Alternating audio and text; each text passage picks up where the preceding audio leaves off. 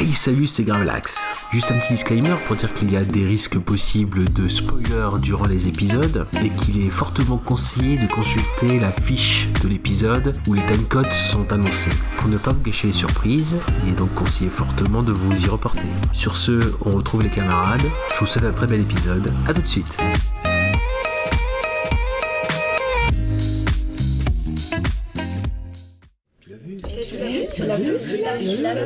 l'as vu Tu l'as vu Et celui-là, tu l'as vu Ouais, tu l'as vu celui-là. Ah, ah mais tu l'as vu Eh, tu l'as vu Tu l'as vu Alors, tu l'as vu Hey, tu l'as vu Et celui-là, tu l'as vu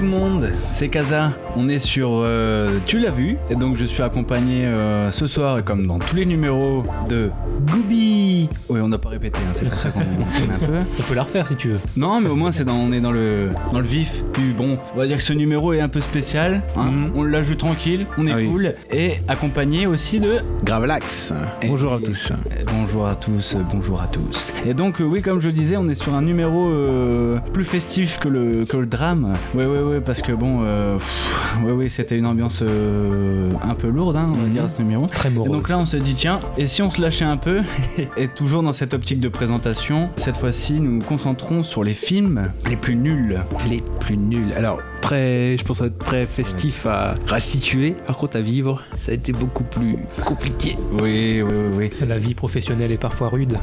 Ah bah il y a du noir et du blanc, hein, c'est c'est comme dans tout. Il y, a- il y a des très bons films et des très mauvais films. Il en faut- Il faut toujours des derniers de toute façon. Et écoutez, euh, je vous propose qu'on commence. Hein, euh, Ouais, même, euh, ne perdons pas de temps. Et ben ouais, comme d'habitude, hein, on va. Au euh, sort. Peut-être préciser que ce sera un petit peu différent d'habitude parce que par exemple cette fois-ci, moi Gooby, j'ai pas vu le film que En Kaza effet. a choisi. Kaza n'a pas vu le film que moi Gooby j'ai choisi. Et on va. Par contre, moi, j'ai fait mes devoirs. Ouais. J'ai tout vu. J'ai tout vu. Et Gravelax a trop de Mais. Gravelax c'est gourmand. Hein. Gravelax c'est gourmand, il mange tout. Il voit tous les films. Et j'en suis pas ressor- ressorti indemne. Et peut-être qu'on qu'on proposera une petite touche d'humour aussi par rapport aux fois précédentes où on, on se permettra de lire une petite critique positive sur ces films euh, qu'on juge catastrophiques. Et oui, pour rester optimiste, Voilà. on va dire, on- qu'on soit pas euh, allez, on- Donc, très très méchant sur ce film. euh, Ce voilà. sera sans méchanceté, on reprend donc une critique de- qu'on aura trouvée sur le net, sans, sans volonté de moquerie euh, envers Mm. l'auteur de chaque critique, mais bon, Non, pas du tout. Mais- On respecte tous les, tous les avis. C'est ça aussi l'art. même si là quand même, putain, euh, ils sont bien tombés, hein, mais bon. oui, oui, oui, on les a choisis. Bon, euh, Bah, alors... écoutez, euh, on va. on va Tirage au sort Eh bah oui, tirage au sort. euh, donc euh, on choisit toujours un film euh, entre 1 à 3. C'est une liste, une sélection aléatoire. Et donc, euh, bah écoutez, euh, c'est parti. Bah, Gooby, t'avais pas. Dans les épisodes précédents, tu n'avais pas choisi en premier, euh, à tout l'honneur. Eh bien, je vais faire euh, comme l'a fait Kaza au tour précédent, on va piquer la technique de Gravelax, je vais choisir le 2, le juste milieu. Ah, parce juste que milieu, bah oui, bah. Nous sommes sages tous les trois. Une bonne émission commence toujours par le numéro 2. Nous sommes de bons Jedi. Eh ben, on va commencer par le mien. Ah, Ah, le fameux. Alors là, L'unique. les amis, on va s'attaquer à un réalisateur espagnol. Oh, mais c'est prometteur, ça, dis-moi. Il s'appelle. C'est pas un Québécois non, pour une fois, c'est pas un Québécois, c'est un Espagnol et pas des meilleurs. On va parler d'un certain Gonzalo López Gallego. Oh. Son nom ne vous dit rien C'est normal. Il a réalisé un film qui s'intitule Apollo 18.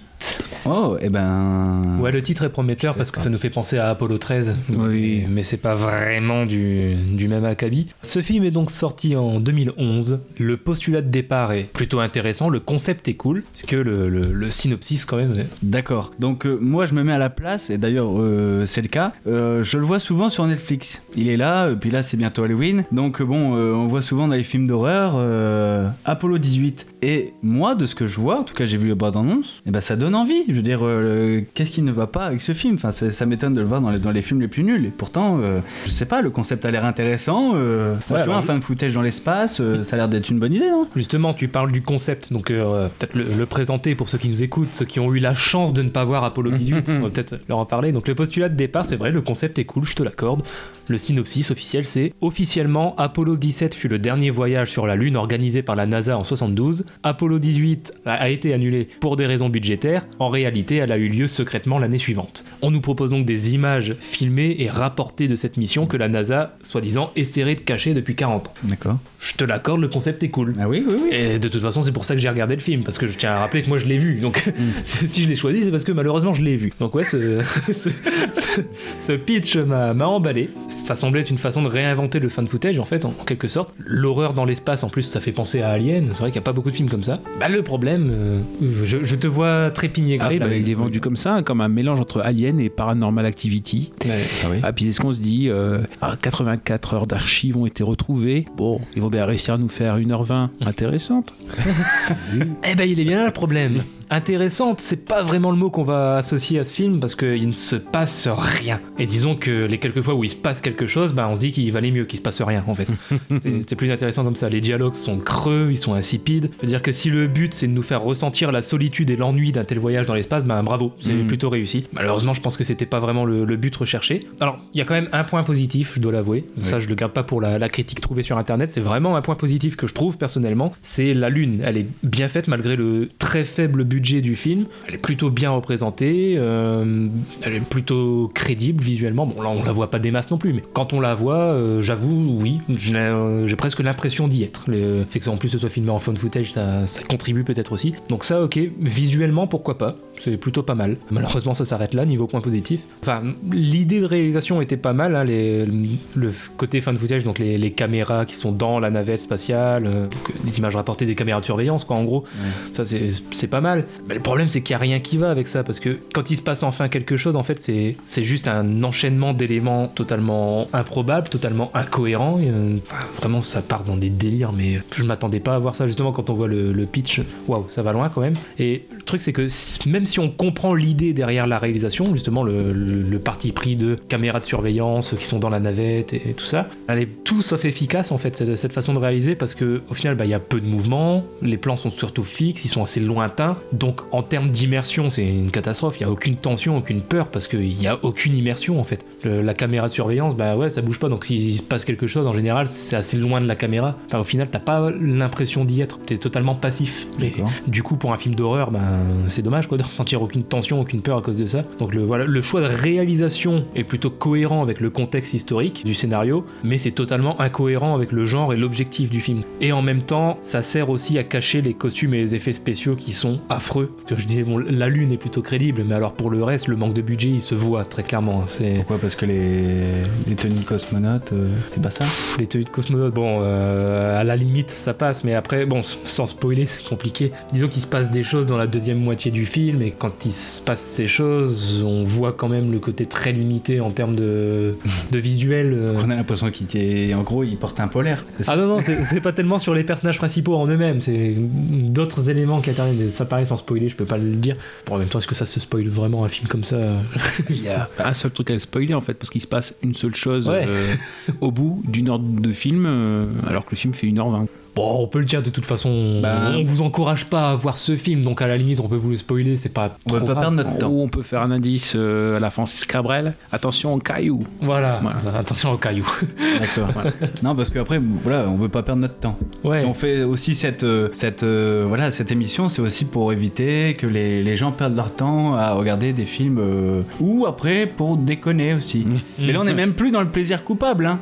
Ah oui, non, oui, non. là, c'est vraiment le plus nul. C'est-à-dire qu'il faut faire attention. Le plaisir coupable, ça peut être par exemple euh, le terme qu'on emploie, euh, c'est logique, celui de nanar, qui, euh, voilà, si on prend la terminologie ou la définition de nanarland, c'est les mauvais films sympathiques. Ça veut dire que c'est mauvais, mais il y a des trucs qui peuvent prêter à moquerie. Là, on est dans le navet. C'est-à-dire que là, non seulement c'est pas bon, et il se passe rien de sympathique. C'est ça, c'est qu'en fait, Voilà. plaisir coupable, il y a quand même plaisir dans le terme. Ouais, il ouais, faut voilà, qu'il y ait c'est la notion de plaisir. Alors que là, bon, vraiment, il y en a aucun. Alors du coup, vous pouvez spoiler parce que du Ouais. coup, euh, faut pas perdre de temps. Ah, voilà, Euh, donc- les gens euh, Du coup- passer à côté quoi. Du coup, le film est vraiment très mal écrit, il est très prévisible. Je vais donner un exemple. Il y a un moment où il y a un des cosmonautes qui donc va sur la Lune, il marche dessus et tout, il s'arrête à côté d'un cratère. Puis il s'arrête à côté, puis il regarde en direction de son pote. Bon, à moins quand même d'avoir vu aucun film d'horreur de sa vie, mais sinon, t'as un mec qui s'arrête à côté d'un gros trou. J'ai envie de dire, bon, tu, tu vois quand même venir le truc, quoi. Tu sais que c'est pas quoi exactement, mais soit il y a un gros truc qui va venir le choper, soit il va tomber dedans, mais bon. Et puis, ben, bien sûr, ça loupe pas. On, on sent la merde inévitable et. Et le pire, c'est qu'on voit dans la bande annonce. Ouais, en plus. Bah oui. Alors, même temps, il se passe tellement rien que le peu qui se passe, faut le mettre dans la bande annonce pour attirer les gens. Ça, c'est ry- c'est rythmé. Ils ont mis euh, ce qui se passait en 1h20 qui est très lent. Et ben, en, forcément, en 1 minute 30, 2 minutes, euh, c'était beaucoup plus ramassé. Et puis avec euh, aussi voilà, le côté suspense, etc. Parce que finalement, c'est un film qui est rentré dans, son, dans ses frais. Il a dû coûter 5 millions de dollars et il a rapporté 5 fois plus. Donc il y a quand même une attente des gens et la partie promo, finalement, parce qu'il y a aussi même eu un site web euh, qui invitait à, à s'y rendre, entre guillemets, euh, avant le film. Voilà, bah, donc il y avait vraiment une bonne, une bonne promotion, un, un peu à la Blair Witch. Il y avait aussi Blair Witch qui avait un site. La promo euh, avant film a marché, contrairement à notre film euh, dont on parle tout à l'heure. Mais du coup, voilà, bah, il n'y a rien qui va. Puis, bah, en plus, le, le film est pas si mal noté que ça, je disais sur internet, par rapport aux deux films dont on va parler après. Oui. Celui-là, bon, sur, euh, je crois que sur Allociné, la moyenne est vraiment pas terrible. Par exemple, sur Sens Critique, il a 4,8 de moyenne, ce qui est pas terrible, mais c'est quand même presque la moyenne, contrairement à d'autres films qui sont vraiment des catastrophes ambulantes à 2 de moyenne ou 2,5. Bon, là, il y a quand même presque la moyenne, ce qui me surprend, parce que vraiment, je trouve ça hyper mal écrit, hyper mal filmé. euh, Ah, filmé, enfin oui, filmé euh, dans le sens où de ce que ça montre et euh, pour faire un effet. Par contre, c'est vrai qu'il y a eu un gros effort de fait. Première chose pour euh, avoir un aspect film d'années 70. Ouais. Donc il y a un gros travail fait au niveau du des vraiment des vieux objectifs qui ont été utilisés pour donner ce, ce côté granuleux notamment. Le fait que souvent il il est réduit au format 1.33, le format 4 tiers, qui est assez rare euh, aujourd'hui. Il faut vraiment une raison autorisante en fait pour que ce soit utilisé. Surtout en film d'horreur. Ah, surtout en film d'horreur, voilà. Donc il y a, il y a un gros effort qui est fait sur la forme, mais le fond, il y a- à part les cailloux, les cailloux méchants, euh, il y a, il y a rien. Ouais, mais euh, Paranormal Activity a été aussi bombardé par ce genre de critiques et, et pourtant euh, je l'ai vu et il y avait quand même une ambiance euh, stressante, tu sais, c'était oppressant quand même. Bah oui, mais, alors, là aussi, c'est ce que je me demande peut-être, mais je suis pas sûr. Est-ce que c'est un film aussi peut-être qui est à se vivre Parce que les found footage, généralement, ils ont, généralement, je pense qu'ils sont plus efficaces dans une salle de cinéma. Et en plus, euh, bah, quand les Paranormal Activity étaient sortis, euh, par contre, eux, leur euh, argument de, de promotion, c'était qu'ils avaient filmé des salles où il avait été projeté le film avec les gens horrifiés. Donc c'était ce, côté-là. Mais pareil, Paranormal Activity, on va dire, bah, on l'avait fait quand on avait fait Rec 2, voilà, qui reprenait le ce principe du fo- found footage avant, deux ans avant Paranormal Activity. Voilà, c'était des films qui, redevenaient pionniers d'un nouvelle- d'un cycle de found footage. hein. À la limite, Paranormal Activity, premier du nom, on peut au moins lui amener le, principe de nouveauté dans le cycle, de primauté. Après, les suites, euh, c'est beaucoup plus contestable. Mais bon, euh, à la limite, il se passait quelque chose. euh, dans la forme, c'était nouveau, donc les gens pouvaient encore être surpris. Là, bah, on poursuit. Le producteur, c'est un, un russe, Timur Bekman-Betov. Beckman-Betov. En effet, c'est un petit malin, en fait. C'est beaucoup de films à concept, euh, high concept, entre guillemets. Puis en tant que réalisateur, c'était Night Watch Day Watch. Après, il a fait euh, Ah. Unfriended J'avais bien aimé d'ailleurs. les deux, hein, voilà, euh, Web, Hardcore Henry, pareil, qui était euh, un film en, à première personne. Ouais. Donc plein de petits concepts euh, comme ça, de petits malins. Churching aussi, là, ça, par contre, celui-là, je le conseille avec John Shaw. pareil, c'est vraiment, vraiment assez, assez fort comme film. Donc bref, c'est des films de petits, entre guillemets, je vais pas dire ça, mais de petits roublards. Et des fois ça passe, des fois ça casse. Là, Apollo 18, euh, visiblement, il n'y a pas grand chose derrière. Heureusement, bah, le fait que ce soit un film petit budget, il a pu faire la culbute. Mais par exemple, par à Parlement Activity, euh, le premier du nom, il a fait, il a fait je sais pas combien de fois la culbute. Euh, là, bon, 5 fois, c'est déjà pas mal. Mais, bon, pareil, c'est parce qu'il y avait une très bonne promo derrière. Donc il y avait beaucoup d'attentes. Attentes qui, à mon avis, n'ont pas été récompensées. Voilà, voilà. Plus le film pour moi il a un côté vraiment ridicule parce qu'on voit qu'il se prend au sérieux. Je pense notamment à la toute fin, une fois que l'histoire est terminée. C'est fin soi-disant avec des images d'archives. Bon, qui... Voilà, pour moi quand tu termines un film avec des images d'archives, ça marche seulement dans deux situations. Soit c'est une histoire vraie, ce qui est pas le cas ici, soit le film tente de nous faire croire que c'est vrai, ce qui est le cas, et l'histoire a été si bien écrite et si crédible qu'on pourrait croire que c'est une histoire vraie. Alors que là, l'histoire a tellement aucun sens qu'à aucun moment on peut croire que c'est une histoire vraie, ou peut-être au début, Mm. mais à partir du moment où justement dans la fin ça bascule euh, cette histoire de cailloux, je sais pas trop quoi, truc. Oui, euh, en tout cas, c'est une histoire de cailloux. alors Ouais, ça, ouais. euh, ah ouais, mais l'histoire devient justement tellement, tellement improbable et, tellement pas crédible justement par le, budget serré qui donne des visuels atroces sur la fin que du coup on peut plus y croire que c'est une histoire vraie. Donc les images d'archives, soi-disant images d'archives à la fin, ça ça n'a plus aucun sens, ça rend le tout encore plus ridicule parce que ça donne l'impression que le film se prend au sérieux alors qu'il devrait pas. Et en plus pour moi ça termine avec une énorme incohérence par rapport au début du film, c'est-à-dire que au tout début du film on nous dit que les images ont été récupérées de la mission alors que si on suit l'histoire tout le monde est mort. Alors si vraiment tout le monde est mort dans cette mission. Comment ils ont fait pour récupérer leur putain d'image Ça n'a aucun sens. C'est une, une grosse incohérence. Donc euh, au début du film, ouais, Bah, on... C'est Apollo 19 du coup. qui a- Ouais. Ouais, bah, voilà. Donc euh, ouais, de tout le monde est mort, personne n'a pu revenir sur Terre, mais ils ont quand même récupéré les images. Ils sont très forts à la NASA, franchement. euh. Ah bah, Donc euh, ouais, non, vraiment pour moi c'est ridicule à, à tous les niveaux et c'est dommage parce que c'est vrai que le, le concept était cool. Mais je pense vraiment qu'ils pourraient en faire un remake de ce film avec un vrai budget, avec un vrai réalisateur derrière qui réfléchit vraiment quand même à la façon de filmer les choses. Ça, ça pourrait donner un truc pas mal. Bon, il faut le réécrire un peu aussi parce que euh, ça devient vraiment trop improbable là. Mais reprendre le même concept euh, avec de meilleures idées, ça pourrait être cool parce que vraiment le concept de départ est bien. Ouais, puis le côté forcément excuse pour cacher un petit peu le, le petit budget, c'est que dès qu'il arrive quelque chose, si c'est ca- quelqu'un qui a la caméra à l'épaule et qui a peur, bah forcément c'est- ça secoue et on voit pas forcément la menace. Ce qui fait qu'il y a un moment donné, on, alors pareil, c'est euh, quand on le sait et puis en regardant en arrière-plan, à la place des cailloux, on commence à avoir des ombres plus grandes et quand la fu- fusée décolle aussi, je pense, ou certainement ça, le module lunaire, on voit des créatures plus grandes mais vraiment dans le fond. Ce qui fait que euh, finalement les, les gros méchants qui auraient pu être spectaculaires amener du spectacle au film, ils sont suggérés et encore si on fait très attention. Parce que c'était ça secoue tellement euh, mais bon il y en a qui se sont amusés à, à regarder au ralenti et euh, oui voilà à un moment donné un des personnages qui a une ombre qui passe au-dessus de lui très grande donc ça suggère vraiment une très grosse créature. Mais c'est que suggérer et pareil c'est au bout de pff, une heure donc ça commence à faire beaucoup moi, je préfère, moi, je préfère le concept de caillou méchant bon, bah, en tout cas, euh, As-tu encore une question optimiste, euh, Kaza bah, c'est bizarre, mais ça me donne envie de le voir. Cette sorte de caillou te donne envie de. Bah, c'est intriguant. Franchement, c'est intriguant. Mais je me dis, qu'est-ce qui se passe en une heure? Parce que vous, vous me racontez qu'à chaque fois, euh, enfin, l'histoire, la tension commence euh, une heure après. Ouais, Et du bah. coup, euh, c'est quoi? C'est la présentation? Alors il y a, l'équipage, euh, ils sont à trois, il y en a un qui reste euh, autour, en fait, bah, comme euh, Michael Collins en fait euh, pour euh, la première mission avec Neil Armstrong et Buzz Aldrin, bah, lui il est resté en orbite. Déjà il le entre guillemets, eux ne savent pas pourquoi ils sont là, donc enfin ils savent pas, ils savent pas la réalité de, leur présence, donc eux c'est pour installer un système antimissile, surveiller des soviétiques, voilà, poser des caméras sur la surface lunaire, et puis bah, peu à peu en fait ce qui se passe c'est on sent la, ce qui devrait être une montée en tension, qui se passe comment? Bah, par des interférences dans les signaux. Ah euh, ouais bah, on a entendu quelque chose, puis bah, le lendemain bah bon ça on a réussi à rétablir la fréquence, donc on inquiété pour des, fréquences, bah, la scène du cratère, voilà, il fait froid, bah, là, donc il tombe sur, euh, on découvre un cosmonaute, donc un russe, on découvre que les Russes bah, ils ont un module lunaire aussi sur la Lune, ils comprennent pas pourquoi. Non puis après bah donc euh, tout ce qui est problème de décollage, euh, les problèmes de communication, les sorties euh, sur, la surface, euh, un des deux qui disparaît, qui réapparaît, qui peut-être contaminé, qui voilà. Donc en gros c'est ça mais c'est tout soit c'est hors hors champ. Donc finalement c'est pour donner un suspense savoir si un tel ou un tel a été infecté ou pas euh, voilà. Ah oui puis surtout aussi bah, ce qu'on a dit c'est euh, leur module lunaire est attaqué donc ils, à un moment donné ils vont aussi dans, euh, décoller dans le module lunaire russe. D'accord. voilà donc et à partir de là les cailloux attaquent. L'attaque Wow. des cailloux tueurs. Ça aurait été un meilleur film je pense un meilleur titre l'attaque des tueurs Bon, du coup, s'il n'y a plus d'intervention, euh, Gravelax, tu n'as plus rien à dire sur ce film? Peut-être que, alors je sais pas si c'est un point commun parce que pour un autre film euh, qu'on- dont on va traiter, il n'y a pas eu de projection de presse. Hmm. Et peut-être dire aussi que euh, d'autres projets de ce type-là étaient en, en gestation en même temps et que ces autres projets ont eu peur de cette concurrence et qu'ils ont tout éteint. Il y avait notamment un projet de Roland Emmerich Ouais, qui aurait été à mon avis un peu plus fun. ouais je pense. ouais. Voilà.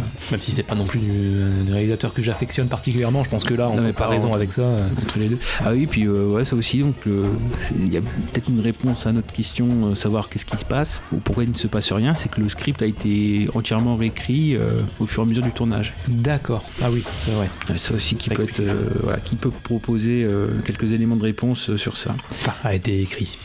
Ouais, ouais, mais après le seul effort de fait peut-être, c'est aussi le côté un peu anonyme de, des acteurs, parce que c'est beaucoup des acteurs de série. En fait, ils ont quasiment, même après coup, ils ont quasiment pas fait de films ou des films de série B ou choses comme ça. Mais euh, bon, il y a eu cet effort-là pour euh, rendre anonyme un petit peu euh, ces personnes. Après vraiment le côté ouais, prétexte historique, parce que le film il se finit quand même par l'image de Kennedy, comme quoi on est parti pour pour l'espace. Il y a même une citation de Nixon. Enfin, c'est le personnage qui dit. En fait, c'était le message que Nixon avait préparé au cas où Neil Armstrong et Buzz Aldrin ne, revenaient pas de la Lune d'Apollo 11. C'était quelque chose comme le, le destin ordonné aux hommes qui sont allés sur la Lune d'explorer en paix, de rester sur la Lune pour se reposer en paix. Donc là, c'est le à 50, bah, j'ai noté, voilà, 52 minutes du film. Cette phrase, elle est dite par euh, un des membres de l'équipage. Donc pareil, il s'ancre sur des, des choses qui auraient pu avoir de la gueule un petit peu, mais là, ça tombe complètement à plat. Quand le meilleur acteur du film, c'est Kennedy. euh, ouais. Voilà. J'aime beaucoup, c'est euh, bah, peut-être aussi un autre point commun, le générique de fin de 10 minutes. Le film fait 1h20. A 10 minutes de générique de fin. Cela me cache des choses. Voilà, voilà. Sans, Bon, voilà. sans, sans scène post-générique. Ah non, pas du tout. Non, non, non. non. Ah, faut pas trop en demander. Hein. Rien du tout. D'accord. Alors du coup, je, je tiens à terminer par euh, une petite critique, comme je l'ai dit, trouvée sur le net qui, au contraire, va essayer de défendre le film et vous ferez votre avis après. Peut-être que ce- cette critique va plus vous convaincre que moi. J'en doute un peu, mais bon, on sait jamais. Peut-être que ça saura se trouver convaincant. Je ne vais pas donner le nom, le, le pseudo de la personne qui l'a écrite pour, pas- euh, pour des raisons évidentes, mais voilà. En tout cas, cette personne souhaite défendre le film. Il se dit surpris par les critiques négatives. Alors, euh, oui, alors tout d'abord, je tiens à m'excuser parce qu'il y a peut-être des phrases que vous n'allez pas comprendre. c'est pas de ma faute, c'est pas de moi. Voilà, sans moquerie. Tu veux rester fidèle euh, Ouais, je, je reste euh, fidèle à l'auteur. Donc mot pour mot, je, je cite. Surpris par les critiques négatives qu'il a eu le droit, j'ai trouvé que des films filmés comme Paranormal Activity, il est l'un des meilleurs de ce genre-là. Car non seulement d'être bien, il est original, car il se passe dans l'espace, donc super pour mon avis, avec un suspense qui est super. voilà. Peut-être que vous êtes convaincu maintenant de regarder ce film euh, qui a J'ai envie de le revoir. parce qu'apparemment il est super avec un suspense qui est super. Donc bah ouais. euh, voilà, regardez ce, ce film au suspense super. Bah c'est vrai qu'il n'y a pas tort parce qu'il y a du suspense jusqu'au bout. Est-ce qu'il va en face passer quelque chose? C'est pas possible. Non, ouais, donc il y a du vrai. Il y a du vrai. Bon, eh bien je pense que qu'on a fait le tour sur euh, Apollo 18. On va pas faire les scènes. Hein, euh. Non, Non. ça va aller, ça va aller. Non, non, non, moi, c'est- à la limite, non, je, il y a toujours, j'essaie toujours de voir quand même hein, le côté euh, qu'est-ce qui peut être sauvé dans le film. Mm. Et justement, c'est le, tout le travail du, de la forme. Mm. Hein, euh, voilà, le fait de- d'avoir fait l'effort de, d'avoir des, des aspects d'image, euh, enfin, je vais pas dire plus, forcément euh, plus cracra, quoi, mais euh, avec des objectifs faits euh, vraiment euh, d'époque. Ils ont vraiment fait cet effort-là au niveau de la, de la forme. Et là, le fond n'a pas suivi. Donc, s'il y, a- il y a un truc à sauver, moi, pour moi, ça serait ce côté. euh, Ou sinon, c'était pas prévu, mais je peux toujours proposer, vu que d'habitude on fait toujours notre scène préférée pour des films qu'on a aimé. Vu que là c'est un film qu'on n'a pas aimé, est-ce qu'on pourrait pas choisir la pire scène? La pire scène. Si, ouais. Bon, de toute façon, Bien vu. Kaza, tu n'as pas vu le film, donc tu n'as pas de pire scène. Non, non, non, non, non, non, non, mais euh, bah honnêtement, du coup, j'ai pas envie. J'ai pas envie de le voir, mais euh, bon. Mais du coup, pour moi, la pire scène, moi, je l'ai déjà évoqué hein, tout à l'heure, mais bon, c'est la fameuse scène du cratère, parce que elle est tellement prévisible à des kilomètres, mais vraiment, le mec marche jusqu'au cratère et il s'arrête à côté, mais, mais- bon, rien que ça. un bon, dialogue important Parce que en fait, dans la bande-annonce, je te dis, on, on voit ça, Hmm. mais on voit pas le dialogue. Mais est-ce qu'il y a, Non. il y a une raison pour laquelle il s'arrête comme ça, qu'il se retourne et qu'il nous regarde et- Ah, alors je sais plus, mais je crois qu'il voit quelque chose que nous on voit pas, d'accord, parce que ce serait trop beau quand même de, de nous montrer à nous ce qui se passe. Non, nous on voit pas, mais lui il voit quelque chose. Bon, après il le Dans le verra plus. Ouais, bah euh, il me semble que c'est ouais au bord du cratère. Il voit quelque chose et que nous on verra pas et que lui il ne verra plus du coup non plus du coup. bon voilà, ma, ma pire scène c'est celle-là. Et- et- Enfin, sinon, ma pire scène, c'est l'ensemble du film, vous l'aurez compris. Mais bon, si je dois en choisir qu'une, à la limite, c'est celle-là. Oui. Grave là, peut-être une autre. Oh là euh, c'est très compliqué. Euh, Moi, c'est forcément. Bah voilà, je pense qu'on a résumé avec la scène du cratère, c'est celle-là. Non, après, il y a le côté euh, des scènes vraiment où ça prend du temps et où il se passe rien, que tout ce qui est installation du matériel. euh, et je pense que ça, c'est dans les 20 premières minutes. Où vraiment, bon, euh, encore une fois, la seule menace, c'est les interférences qui sont sur le, le signal. Et que ça, et voilà, donc tout le début, quoi, ça, ça, ça prend du temps et ça installe. euh, Mais grave l'axe, ça fait peur des interférences. Qu'est-ce que tu racontes? Bah oui, oui. A priori, ça, fait- ça a l'air de faire peur. Ah mais bon après au matin euh, la NASA ils ont tout, tout arrangé, il n'y a plus de soucis. Ah, donc euh, Ah, mais apparemment, écoute, ça fait peur. Euh, la prochaine fois que tu seras au téléphone et que tu entendras des interférences, tu seras traumatisé. non, non, des cailloux tueurs. Donc euh, en gros, la, la, la bande-annonce suffit à elle-même. ah, Largement. la- euh, je pense que oui, le- le- le- quand on dit la meilleure scène, c'est la bande-annonce.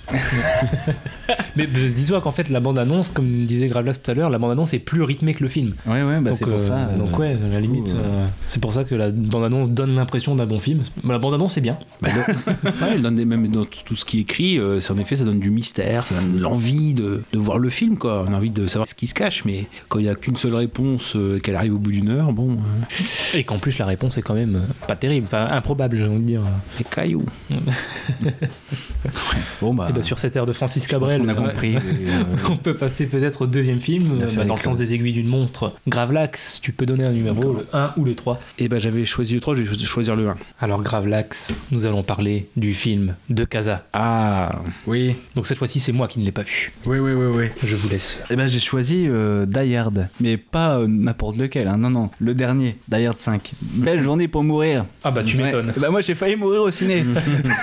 c'est triste, c'est triste. Après euh, voilà, je vais vous dire quelque chose. J'aime pas, je vais pas cracher, enfin descendre un film qui est déjà bien bas. Comment dire? Franchement, la bande annonce suffit à elle-même. Mais là, clairement. On a toutes les scènes d'action, on les a dans le film. Mm. En dehors de ça, ah oui, je vais faire, je vais faire court, hein, comme ça au moins. euh. Ensuite, on a euh, un acteur, donc Jay Courtney, qui joue le fils de, euh, de John McClane. John McClane, oui qui est bah, je ne comprends pas alors ce, cet acteur est un grand point d'interrogation pour moi dans le monde hollywoodien il a fait qu'est-ce qu'il Terminator Genesis, Et par oui. exemple, Divergente. où il reprenait malheureusement le rôle euh, qui était merveilleusement campé par Michael Bean dans le premier Hmm. Terminator. Maintenant, qu'est-ce qu'on fait? On le file à Jay Courtney. Bon, Jack Reacher. Jack Reacher. oh là là Suicide Squad, le fameux. Ouais. Dans Invincible, Ah oui. euh, Invincible d'Angelina Jolie. Ah, bon, ça c'était un peu mieux déjà. Ouais. Et I Frankenstein. Oh là Voilà. là là là, mais il cumule, dis donc. non mais c'est vous est-ce que vous est-ce que tu veux un speech toi Goubi qui n'a pas vu le film? Alors, un speech, non. Un pitch, par contre, oui. Par exemple. tu veux un pitch? Bon donc là en fait le- l'inspecteur John McClane euh, est en vacances en Russie le chanceux. Oui donc Donc il est- forcé. oui en fait oui oui en, en vacances forcées parce que son fils Bah, en même temps, je suis désolé, mais en- en- quand on va en vacances en Russie, c'est rarement de bon cœur, je veux dire. Fais gaffe, tu vas avoir des problèmes. Ah, parce qu'en même temps, il fait, il fait la blague du film. oh, C'est John McClane qui, à chaque coup qu'il y a un problème, c'est oh, moi je m'en fous, je suis en vacances, je suis en congé. McLean, la ferme. Baisse le son, machin.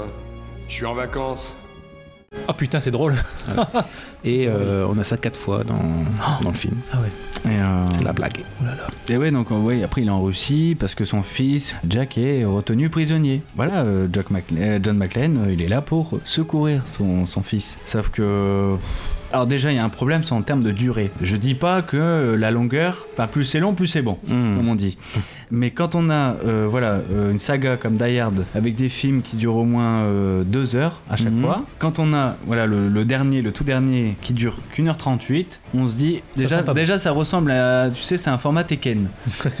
Donc bon, autant le premier était très bon, autant, euh, ça, ça va peut-être finir en recours là. Mhm. Je vais pas, je vais pas tout spoiler, mais, mais voilà. Et puis même, c'est triste, c'est triste de voir une saga, euh, je dirais, se terminer comme ça. Enfin, on pourra pas dire.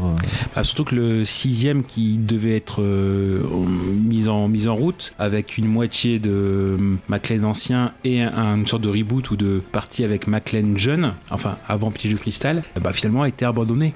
Il n'est plus à l'ordre du jour du tout. Donc c'est en effet ça, risque d'être le dernier Die Hard ou à moins qui mais ça se voit qu'il est complètement en reboot et que Bruce Willis ne soit plus dedans peut-être un caméo mais là pour l'instant euh, le film qui était prévu euh, avec Len Winsman en, réalisateur c'est le réalisateur du 4 voilà ça, semble un peu euh, enfin ça sent mauvais Bah voilà, c'est vraiment dommage, c'est triste. Parce qu'une saga comme Die c'est une saga mythique. Et donc finir comme ça, bon bah voilà quoi. Donc c'est le film dont on peut se dispenser. Même le 4, décrié, oui je l'ai trouvé euh, super sympa. c'est ça c'est que c'était Intéressant. c'était ce qui, ce qui ressortait une des raisons de voir euh, le 5 c'est que ça permettait de réévaluer le 4 Oui, bah, la bonne raison bah il y voilà, ça. Même le doublage de Bruce Willis. Bah voilà, je, je trouve que le doublage de Bruce Willis Patrick a Poivet cette- ouais, c'est ça, a cette particularité de d'avoir une autre, euh, on a une autre personnalité de, de John McClane qu'ils n'ont pas en VO. Ah oui, tout à fait, bah, qu'il est beaucoup plus. Il y a un ton, un ton beaucoup plus sérieux. Et en effet, il y a, il y a beaucoup de plus de côté euh, pétillant chez Poivet que chez Bruce Willis en VO. Donc en effet, il y a une euh, grosse amélioration ou une plus-value quand même à le voir en, en français. Là aussi, vous pensez peut-être que Poivet, il a pas grand-chose à défendre. Mm. Parce que quand on pense au punchline euh, ou les one-liners, euh, comme on dit, euh, là en fait, quasiment Bruce Willis, qui avait personne en face. Il y avait John Moore en réalisateur. D'ailleurs, une des forces euh, de Die Hard, c'est d'avoir des John McTiernan, euh, bon, Rémi Harlin pour le côté fun, et puis même Len Wiseman qui peut se défendre un peu. John Moore, c'est un yes man. Donc, franchement, c'est Bruce Willis qui s'est autoproclamé sur le 5 gardien du temple. Alors que si on prend un petit peu euh,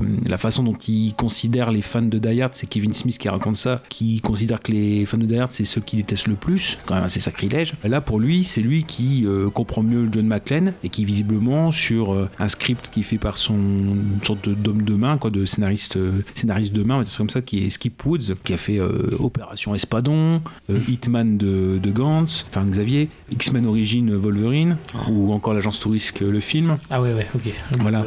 Il y a belle brochette. hein. Et en fait, bon, Skip Woods a quand même essayé de mettre, euh, de rattacher à la saga, de mettre des vannes, mettre des références aux, aux autres épisodes. Et en fait, euh, bah, Bruce Willis a quasiment viré tout ça. Et même en voyant un petit peu les scènes supprimées, euh, je me suis infligé ça aussi. Bah, c'est à la limite dans ces scènes supprimées, on retrouve un peu, on retrouve un peu de fun. Euh, notamment, il y a une introduction originale de John McClane en fait, qui est dans son bureau de police, qui a sa chemise, son flingue avec son holster, etc., qui euh, se fait échanger des documents sur son fils dans les toilettes par un collègue qui lui doit un retour d'ascenseur. D'ailleurs, c'est là où on voit que Jack, euh, son fils, c'est Jack Gennaro, c'est euh, le nom de sa mère. Il a pas pris, donc là, ça indique déjà que ça va pas entre eux. Donc il y, a- ça, et en fait, euh, pareil, Jay Courtney, euh, il y a une, une des scènes coupées qui en- où ils vont dans une armurerie pour choper. On voit en Russie que c'est tenu par des bombes, enfin, des, belles femmes et qui s'y connaissent vraiment à fond sur l'armurerie. et on voit Jay Courtney qui essaye d'avoir le côté séducteur, genre ouais, bah, comme papa, j'arrive à séduire. Et puis finalement, bah, il a le charisme d'une endive, donc. euh, pff, ça-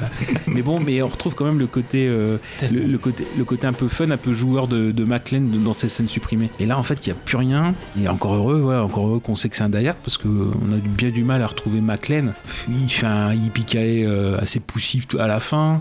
Il y a quoi Il y a la scène de l'ascenseur, parce que dans tous les Die Hard, il y a une scène de l'ascenseur. Et puis il y a l'Ode à la joie, euh, référence à, à Piège de cristal comme sonnerie portable. Voilà, en gros, euh, c'est comme ça qu'on sait qu'on est dans un Die Hard. Et j'y reviens donc au fameux one-liner, les, punchlines. Bah, là aussi, euh, d'habitude, il les balance quand même à des personnes. Là, il les balance pendant la poursuite, donc il est au volant de son camion, de sa voiture, et il les balance à la route. Il y, a- a personne qui l'entend. Donc c'est, entre guillemets, là, il est forceur sur les punchlines. Et puis à part la, la blague de, euh, ah bah de toute façon, euh, moi je suis en congé, voilà, il, il, il en sort quasiment pas d'autres.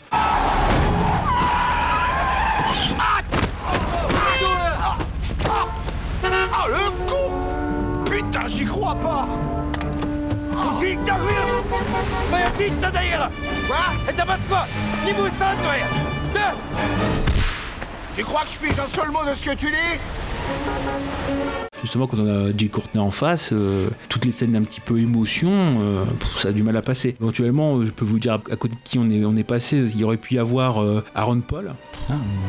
Ouais, bah écoutez. ouais. Euh, non, mais je, vous- je vous dis, hein, Paul Walker, Pff, ouais. ouais. Ben Foster, peut-être. Mais bon, en côté homme d'action, c'est un peu compliqué. Justin Timberlake, Mon dieu. ok.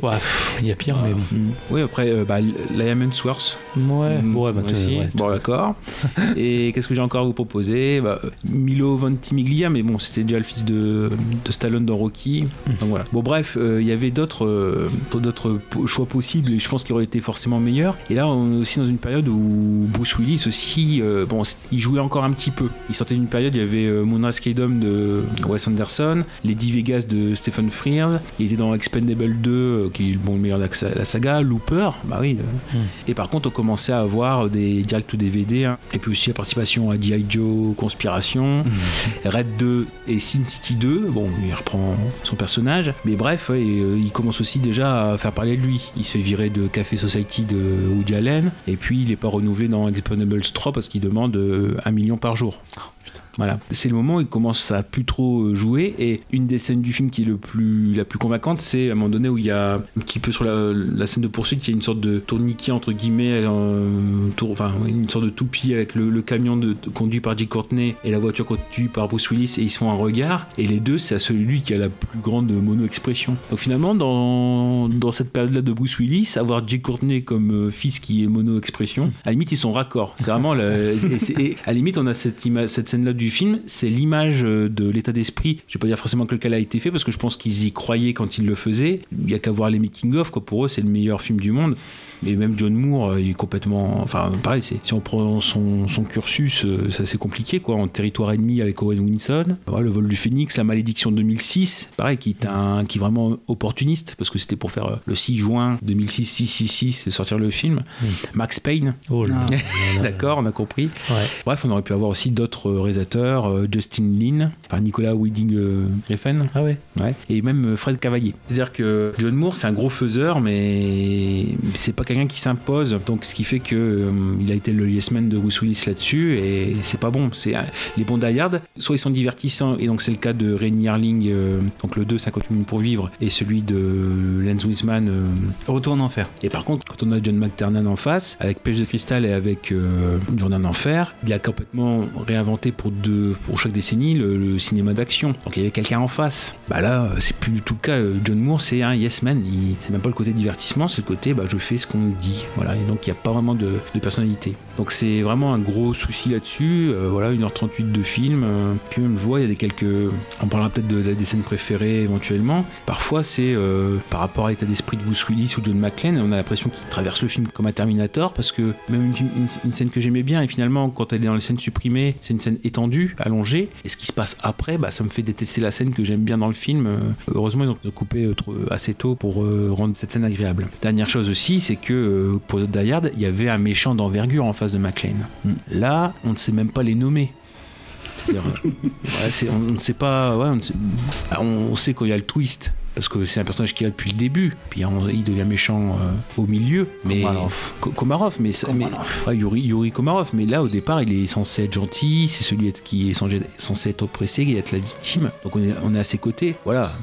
Mais sinon, dans cette première partie du film, les opposants à McLean, ils sont anonymes. Pareil, c'est un film qui est tourné voilà, en Russie, qui est tourné en fait en, surtout en Hongrie. On pense à des, des TV de Steven Seagal, quoi, en fait. Et ce qui change, c'est juste que euh, c'est friqué, c'est à 92 millions de dollars euh, de budget. Donc euh, forcément, il y a des scènes de destruction massive. Mais à part ça, euh, voilà, pareil, dans le making-of, on voit tous les techniciens, les cascadeurs qui sont contents de faire ce film. Ils sont super contents parce que c'est le plus gros film qu'ils ont fait. Mais ouais, c'est des, des Européens de l'Est. Donc forcément, quand ils sortent d'un Christophe Lambert, d'un Steven Seagal, d'un Nicolas Cage, bon voilà, ouais, c'est vrai que c'est leur plus belle expérience. Là aussi, le film il est généreux au niveau de la forme, c'est-à-dire qu'ils ont été très bien équipés au niveau armement et au niveau militaire, au niveau des comment dire, tout ce qui est hélicoptère, etc. C'est vraiment été, euh, ils ont fait un gros effort là-dessus. Et après voilà, c'est au niveau de, au niveau du film où euh, on pourrait être dans un film d'action lambda, euh, si c'est pas John McClane, voilà, on pourrait dire que c'est quelqu'un d'autre. hein. donc non, là, vraiment, ça a été une, une énorme déception et c'est un gros problème aussi d'enjeu. On voit pas où, vraiment où on veut en venir les méchants dans la première partie, à part chasser Komarov, quoi. Mais il y a un gros problème d'enjeu. En tout cas, Gravelax, je t'en veux. Parce que t'as osé comparer Jay Courtney à une endive, enfin un charisme d'endive. À cause de toi, on va avoir les asso- associations de sur le dos. parce que t'as été insultant envers les endives. Les endives, ouais, bon. Bon, en même temps, voilà, du Courtney, il n'y a plus trop grand chose à défendre pour l'instant.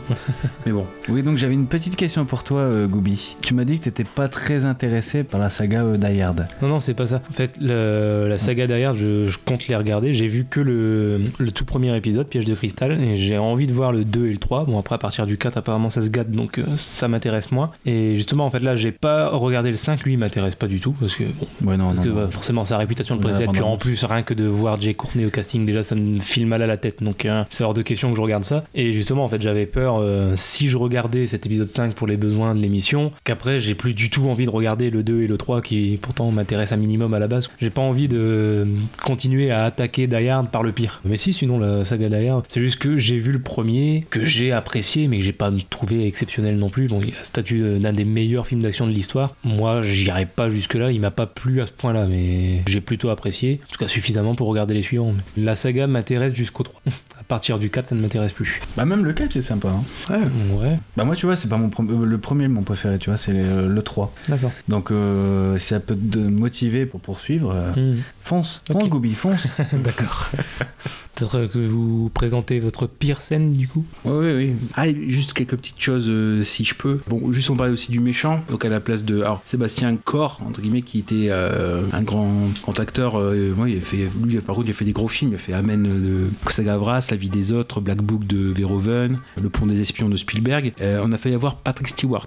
Ça aurait pu être, bah, là au moins, voilà, un méchant reconnaissable. euh, bon. Et dire aussi que c'est un des films, euh, c'est le seul film de la saga où McLean ne tue pas le principal antagoniste en fait. Donc, de toute façon, on a, on a vraiment l'impression que Bruce Willis, enfin McLean, il subit l'action plus qu'il la provoque. Il est à la traîne tout le long, en fait, quasiment. Voilà, peut-être à part le, début, quoi. Mais après, dire aussi, euh, il y a une grosse scène au début de course-poursuite sur le, sur le périphérique qui est supposé être celui de Moscou, mais qui est celui de Budapest. Mais en fait, avec le. euh, McLean, il passe au-dessus des gens en camion, mais en fait, il doit faire une vingtaine de morts innocents. Ça aussi, euh, on comprend pas. Il y a aussi un manque de. C'est film où il faut vraiment une grosse suspension d'incrédulité pour être en empathie. Il y a ça aussi, c'est qu'on a du mal à être en empathie même avec McLean. C'est un gros souci là-dessus. Bah même euh, pareil, c'est vraiment Terminator quoi dedans. C'est il, il fait deux tonneaux, euh, enfin deux, deux séries de tonneaux avec deux véhicules différents. Il s'en réchappe sans égratignure. Bon, on, pff, on peut parler aussi de l'épisode à Tchernobyl, non? Le- Ah oui. euh, Avec le spray qui enlève euh, la radioactivité. Ouais, d'accord, non, mais y a pas de souci. hein. Non, mais ça aussi, euh, c'est vraiment Grenoble que McLean place en Suisse. Ah, bon, d'habitude, les Die Hard, ils sont en cinémascope. Et là, vraiment, celui-là, il est en 16 neuvième. Donc, vraiment, ça montre l'ambition du, du film. Quoi. Vraiment, c'est pas correct. Y a rien qui va. Moi, c'est pas la meilleure scène du film. Non, la pire. La pire Non, non, je vais quand même. euh, je te dis, je vais rester sur une bonne note. D'accord. Je vais me refaire la bande-annonce. Au moins, je passerai, euh, on va dire, un. Parce que même la bande-annonce, on voit les défauts, on voit, voit énormément de défauts dans la bande-annonce. Et donc, du coup, euh, mais je me contenterai de la bande-annonce. D'accord. Et je pense que, bon, pour ceux qui hésitent à voir le film, il faut regarder la bande-annonce. Et c'est tout.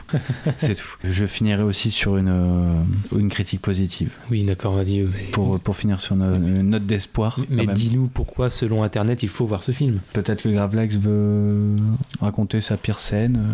La pire scène, pour moi, c'est parce qu'elle déconstruit tout. C'est-à-dire que c'est, normalement c'est le moment fort du film. La première scène d'action de, de course poursuite, mais en fait, c'est trop saccadé. C'est-à-dire que ils ont mis, je pense qu'ils ont peut-être dû se tromper, quoi. Ils ont marqué 82 jours de tournage pour cette scène. Et en fait, c'est très, euh, l'action est très coupée. C'est-à-dire que vraiment, il y a un plan, une seconde, ce dont ils n'ont pas forcément besoin. Et surtout, c'est là où, c'est dans cette scène où il y a tous les enjeux qui explosent. La sympathie pour McLean, c'est ce que je dis. Bah voilà, il, bah, si, si tu entre guillemets 20 innocents, euh, alors que c'est pas du tout décrit, quoi, mais on, on le présuppose. Le fait que son point fort, les, les punchlines, bah, il, se les dit euh, tout seul. Moi, c'est bah, des souvenirs de, de spectateurs. Moi, je suis allé le voir le premier jour parce que j'avais hâte. C'est que c'était un film que j'attendais. Et finalement, je me dis, bah voilà, ça, ça fonctionne pas. euh, c'est forcé. Ce qui doit être une des scènes principales du film, bah, c'est de la bouillie. C'est limite illisible. C'est pas cohérent. Moi, ça, bah, limite, c'est le plan. En même temps, maintenant, on en rigole, mais voilà, mais c'est ce que je disais où voilà, les deux regards à, à véhicule espacé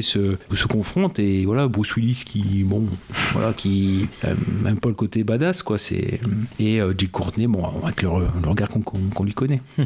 Voilà, donc à la limite, c'est plus cette partie-là qui pourtant doit être le point fort du film et bah, qui finalement qui fait exploser tous les enjeux, ou toute l'empathie, toute la cohérence. On sent que ça fonctionne pas, que ça fonctionnera pas. On sent qu'on n'est plus dans un Die.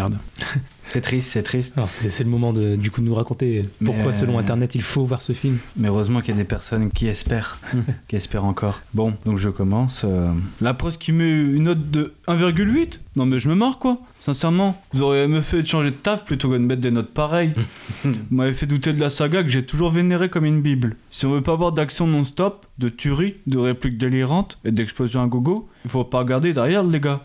Bon d'accord, quelques passages sont abusés, mais tout est dans le titre. D'accord. Euh, John McClane, c'est pas le type qui se jette dans le vide avec une lance à incendie. C'est pas le type qui descend en rappel avec une bandoulière. C'est pas le type qui surfe sur un camion ou un métro. Bon alors, c'est vraiment comme ça. Bon alors, hein. certaines cascades ont juste été poussées à fond dans le délire. Je pensais mettre moins que 5, euh, que 5 sur 5, mais notation sont si révoltante que je devais faire un geste. En plus, le fils a un bon jeu d'acteur. L'histoire n'en finit pas en rebondissement. Et le final est carrément énorme. Et on en redemande. Allez, courez le voir, ça vaut le détour. Maintenant, j'ai plus qu'à attendre le 6 en les regardant tous à nouveau. bah, tu vas attendre Bon. longtemps, mon pote.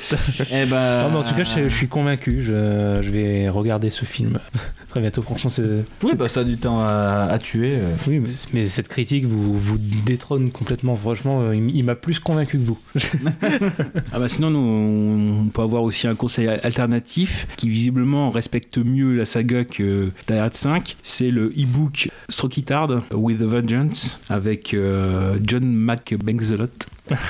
Hein, qui est le, ouais, le, le e-book porno de la saga qui visiblement en effet euh, d'après la critique voilà, respecte mieux la saga que que Die Hard 5. Voilà, donc euh, bon. Et après, ça doit être, euh, la version porno, ça doit être Dick Hard ou quelque chose comme ça. Voilà. Pourtant, peut-être une version, euh, un numéro, hein, spécialisé dans les, Dick Hard. dans les titres, Ah oui. dans les parodies. Oh, putain. Voilà, voilà, bon, je pense qu'on a fait le tour pour. Ouais, il est euh, temps ouais. de, de passer au dernier film. Bah voilà, c'est incroyable le temps qu'on passe sur des films comme ça. quoi. Ouais, ouais, mais faut, dire, bah, de toute façon, il faut rentabiliser euh, le côté, voilà, on a quand même sué sang et eau euh, pour euh, s'infliger ces films. Faut quand même qu'il en reste quelque chose. Voilà, si c'est pour en parler 5 minutes, c'est pas normal. Et alors là, au moment de passer au dernier film, je tiens quand même à, à insulter Gravelax, espèce d'en. Mon Dieu, Non, on coupera ça, euh, on mettra un bip. Euh, non, tu, mets- Espèce- enfin, tu mettras un bip, du coup. Espèce de bip. Euh, espèce d'enfant. Je tiens à t'insulter parce que là tu nous as détrôné. J'avoue que j'ai choisi ce que j'ai considéré comme le pire film. Mm. Kaza l'a fait aussi. elle Alors le tien, Mm. c'est vraiment. Tu, tu nous détrônes. Je me... T'en as même pas encore parlé que je m'avoue déjà vaincu.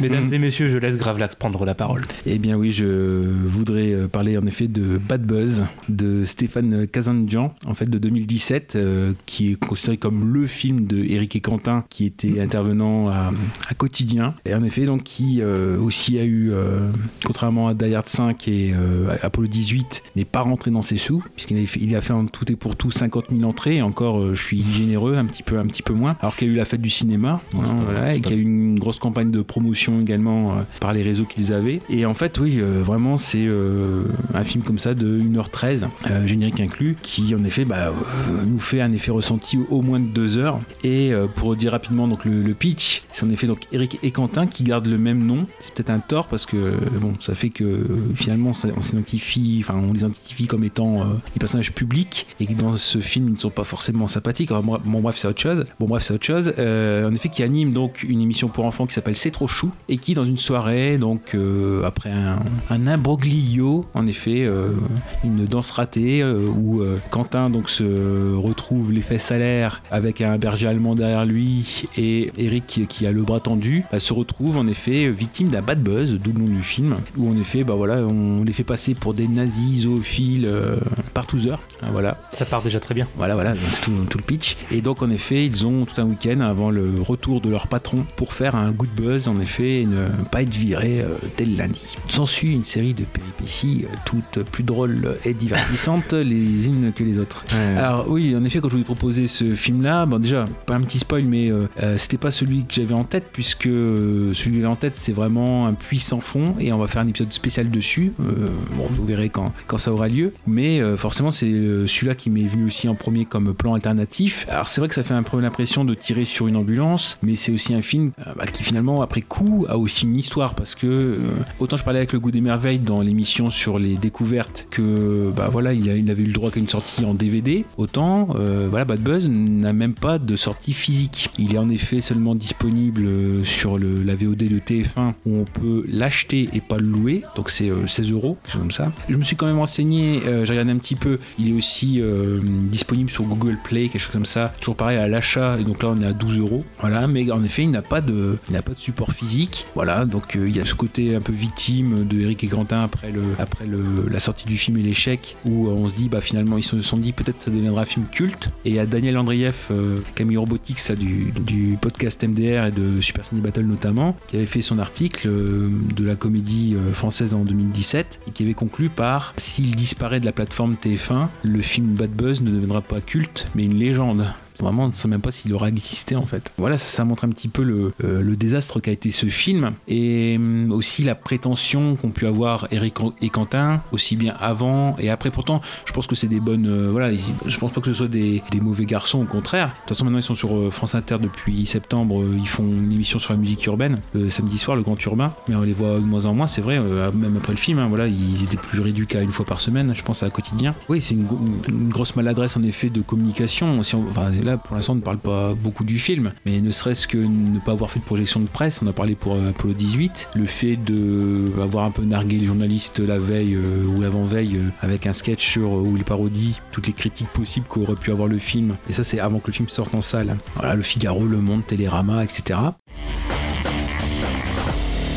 Nous avons vu Bad Buzz, le film d'Éric et Quentin. Alors, c'est exceptionnel. On dirait euh, la grande vadrouille mélangée à Star Wars. C'est Eric et génial. Quentin sont les Bourville et de Funès 2.0. si Alors, je peux c'est me permettre. formidable. J'interviens. En revanche, il y a un bémol au casting. On Un peut bémol. Le, on peut le dire, Oui, Jean-Pierre. Oui. C'est l'absence des Mastones. Oh. Elle n'est pas là. Elle ne danse pas comme ça, là. Oh là comme ça, là. Eric et Quentin sont des radins, voilà Ouais, la vérité. Des radins. Voilà. Jean-Yves Henry, la rédaction du Figaro. Alors, euh, Nous avons vu le film Bad Buzz. Quel punch, hein, c'est- ça c'est d'un dynamisme. Les macronistes et les gens de droite vont adorer. Je pense aussi les gauchistes, hein, vous savez. Ah bah, S'ils ne téléchargent pas le film, Oh, bien dit, ça Ah, sale gauchiste, il télécharge vive le Cap Ferret. Allez Non mais le film Bad Buzz est complètement fou. Ouais, ouais, ouais, non, mais c'est top. C'est un film engagé et engageant. J'ai adoré la prise de risque. et le terme Bad Buzz, tellement iconique des années 2017. Ouais, c'est comme une monographie de Man Ray, c'est c'est dithyrambique. euh, Ouais, dithyrambique, quoi. Ouais, ouais, non, ça veut rien dire. Enfin, c'est top, quoi. Top. Dithyrambique, non, tu vois. Ouais. Pour moi, euh, Bad Buzz, ça n'est pas du Wong Kar Wai, je vais être très Ah, honnête. ce hein. film expose un délabrement institutionnel, euh, clairement. Oui, c'est un visuel oxygénant et à la fois protubérant, j'ai envie de Ah dire. oui, et la ritournelle finale est l'expression logoréique de la comédie, voilà. À la fois mythologique et tautologique, bref, c'est bien. bien. Voilà. Allez le voir. hein. Le 21 juin. À nous, chez Vogue, on a adoré. hein. J'ai trouvé les teasers hyper trendy. Ah non, Bad Buzz, c'est saut 21 juin 2017. J'adore. Vous pouvez dégager, par contre? Bon, euh, donc ils ont pas mis la presse dans, dans leur poche. D'ailleurs, je pourrais lire un petit peu des, des critiques de presse avant de lire euh, une autre critique, faussement plus positive. Donc en effet, voilà, c'est le problème, c'est qu'on a un rythme euh, effréné. C'est beaucoup de petits sketchs entre guillemets, et on a euh, tout ça sur 1h, 1h10, et c'est vraiment euh, très pénible à la fin. Ouais. Non, non, pas qu'à la fin. Pas qu'à la fin. début. Non, non, mais on a un rythme. c'est ça un petit peu le côté le rythme YouTube par des gens qui sont de la télé, qui sont même pas de YouTube en fait. Donc, genre, oui, on a, compris ce que c'était et voilà, c'est ce qu'ils ont cru. Et finalement, c'est pas le cas. Et juste dire ça aussi, à la limite, si j'avais quelque chose à sauver du film, quand on a des films un peu comme ça, comiques, parodiques, euh, les premiers films de, de comiques, il y a des choses qui doivent être marrantes au premier plan et puis qui, après un visionnage, bah, on découvre, comme des, on aurait- y a-t-il un pilote dans l'avion, enfin ce genre de film-là, qu'il y a des choses qui se passent aussi au second plan. Et ça, quand on le revoit, on se dit, ah bah tiens, ça, ça je l'avais pas vu. Et finalement, bah, moi j'ai fait des pauses quand il y avait eu des moments un peu chargés, comme quand on voit les réactions des réseaux sociaux. À la limite, là, c'est là où ça m'a fait le plus marrer, parce que j'ai fait pause, j'ai bien euh, décortiqué ce qui était marqué. euh. Puis en plus, c'est des références. Et il y a le- tous les hashtags, euh, quand ils ont le bad buzz, hashtag pédésexuel, donc ça c'est référence à South Park. Je suis un pédésexuel Partouzeur de droite, ça c'est référence à Mosinor quand il parodie Cobra de avec Stallone là. Je vais baisser mon 45 Magnum. Je sais très bien que tu veux me flanquer, espèce d'animal préhistorique partout de droite Ouais, hashtag heure sombre de l'histoire, euh, hashtag ramone-moi la canine. Toujours pareil, l'orthographe des haters euh, qui ont une orthographe de merde. Ouais, genre oui, euh, non mais vous mettez trop le seum, il y a des enfants qui meurent de faim du sida en Afrique. voilà. voilà. Et aussi ouais, le fait qu'ils soient supportés par les fachos, parce que comme il y a un, un gif avec euh, Hassan en fait, ils se, ils se récupèrent tous les racistes. Donc euh, il y a le hashtag trop de couscous, hashtag touche pas mon boche. Brigitte Bardot doit se retourner dans sa tombe. et c'est le compte 60 millions de nazis. Et euh, allô quoi, mais tu t'es jamais fait hank par un chien Non mais allô quoi? Donc bref, il y a énormément de, de choses comme ça, ouais. euh, Roy- Royal câlin, bon c'est gentil. Beau poney célibataire si tu veux. Et euh, mec c'est trop chou, great again. hein. Puis les pointeurs de chiens. Bon bref, il y a beaucoup de choses qui sont... Voilà, ce truc rigolo, c'est finalement quand... euh, bah, rigolo, hein, par rapport à ce que propose le film. bah, c'est faut faire pause en fait. Pareil, euh, la, première scène du film elle est complètement hystérique puisque c'est un résumé de leur euh, émission pour enfants avec des illusions d'optique. euh, bon, on vous la juge, on en a vu quelques, enfin surtout une qui nous a. bon, il a fallu mettre pause, mais bon, on a un petit peu été interloqué pour une émission pour enfants. non, moi j'aimais leur, pro- leur rubrique quoi, pimper leur chien. Pareil après des choses qui qu'on comprend pas tout de suite parce que voilà, ils proposent dans leur émission de faire des recettes sans gluten et en fait c'est parce que le personnage de Quentin, il est hipster, euh, voilà, il est vegan, tout ça. Enfin ouais. Mais euh, sur la première scène du film, ça a pas de sens. Bon, ils supposent peut-être que euh, on reverra leur film et que cette fois on comprendra. Une deuxième vision. Après, je vais vous laisser parler parce que moi j'ai encore beaucoup de, choses à dire. Donc si vous vous avez des choses à dire dessus, Moi j'ai noté pas mal de choses. Le, le problème en fait, je pense aussi, c'est que tout part déjà d'un truc pas drôle. C'est-à-dire que tout l'enjeu du scénario, si on peut appeler ça un scénario, admettons qu'on appelle ça un scénario, tout l'enjeu du scénario est basé quand même sur un élément qui déjà est vraiment vraiment pas drôle au départ. quoi. Cette fameuse photo dont tu parlais qui a été faite, bon, avec un cul à l'air, bah, c'est vrai que c'est- c'est génial. hein. Tout basé sur une blague de cul, j'ai envie de dire. Ça, ça relève du génie quand même. Ce qui m'a un peu surpris aussi, c'est le, le côté tellement maladroit qu'il en devient méchant dans certaines scènes. En fait, le film, je, trouve, ne- je pense notamment à toutes les blagues, euh, par exemple avec les trisomiques. Oh là. Enfin, c'est tellement pas drôle. C'est consternant. c'est- ouais, ça en devient insultant en fait. C'est d'une violence. Ça en devient insultant pour les personnes trisomiques. Et enfin, s'il y avait que, encore. C'est Mhm. c'est pas les seuls à en prendre pour leur grade, mais on va dire c'est peut-être les scènes les plus maladroites, les blagues les plus maladroites, c'est peut-être celle-là. Après, le, le truc, c'est que pour réaliser une bonne comédie, il faut un bon scénariste et des bons acteurs. Le problème, c'est que Eric et Quentin, ils ont voulu faire les deux, sauf qu'ils sont ni scénaristes ni acteurs. Et du coup, c'est aussi pour ça que ça marche pas. Non seulement leur jeu est mauvais, mais forcément les blagues sont mauvaises. Tant ils ont jamais écrit de film et ils- Ouais, puis je n'ai pas trop compris. Enfin, en étudiant quand même les, les crédits, oui, ils sont aidés en fait par euh, une aide euh, à l'écriture. Donc c'est par Flora Depra Colonna qui en fait, quand on regarde son CV, alors je ne sais pas après, elle a été juste actrice dans la Buzz. Waouh. Mais après le CV, euh, voilà, enfin, après je sais pas, euh, certainement c'est une formation, mais c'était la, seule aide. Pareil, donc je pense que ouais, il y a- un gros souci là-dessus où eux sont partis d'une idée, eux, bah justement ça, c'est- on l'entend dans, dans le film, euh, ils sont partis de le scandale de John Galliano qui euh, euh, Yves en 2011 avait euh, insulté à la terrasse d'un café, euh, il avait tenu des propos antisémites euh, sur des sur des passants et à partir de là, euh, le bad buzz s'est euh, comment dire euh, répandu. Pareil, il a perdu son contrat avec Dior. euh, bon, il l'a retrouvé après coup, quoi. Mais euh, eux, leur point de départ, c'était ça. Et après, dans leurs propos, ils ont voulu aussi euh, parler des dérives des réseaux sociaux. euh, quand ils parlent de leur film, même après coup, pour justifier un petit peu l'échec. oui, bah voilà, notre film, il avait aussi une portée sociologique et politique. On a été trop loin. Nous, on a préféré ne pas se lisser que de faire des entrées. Puis bon, ouais, notre film deviendra culte avec le temps. euh.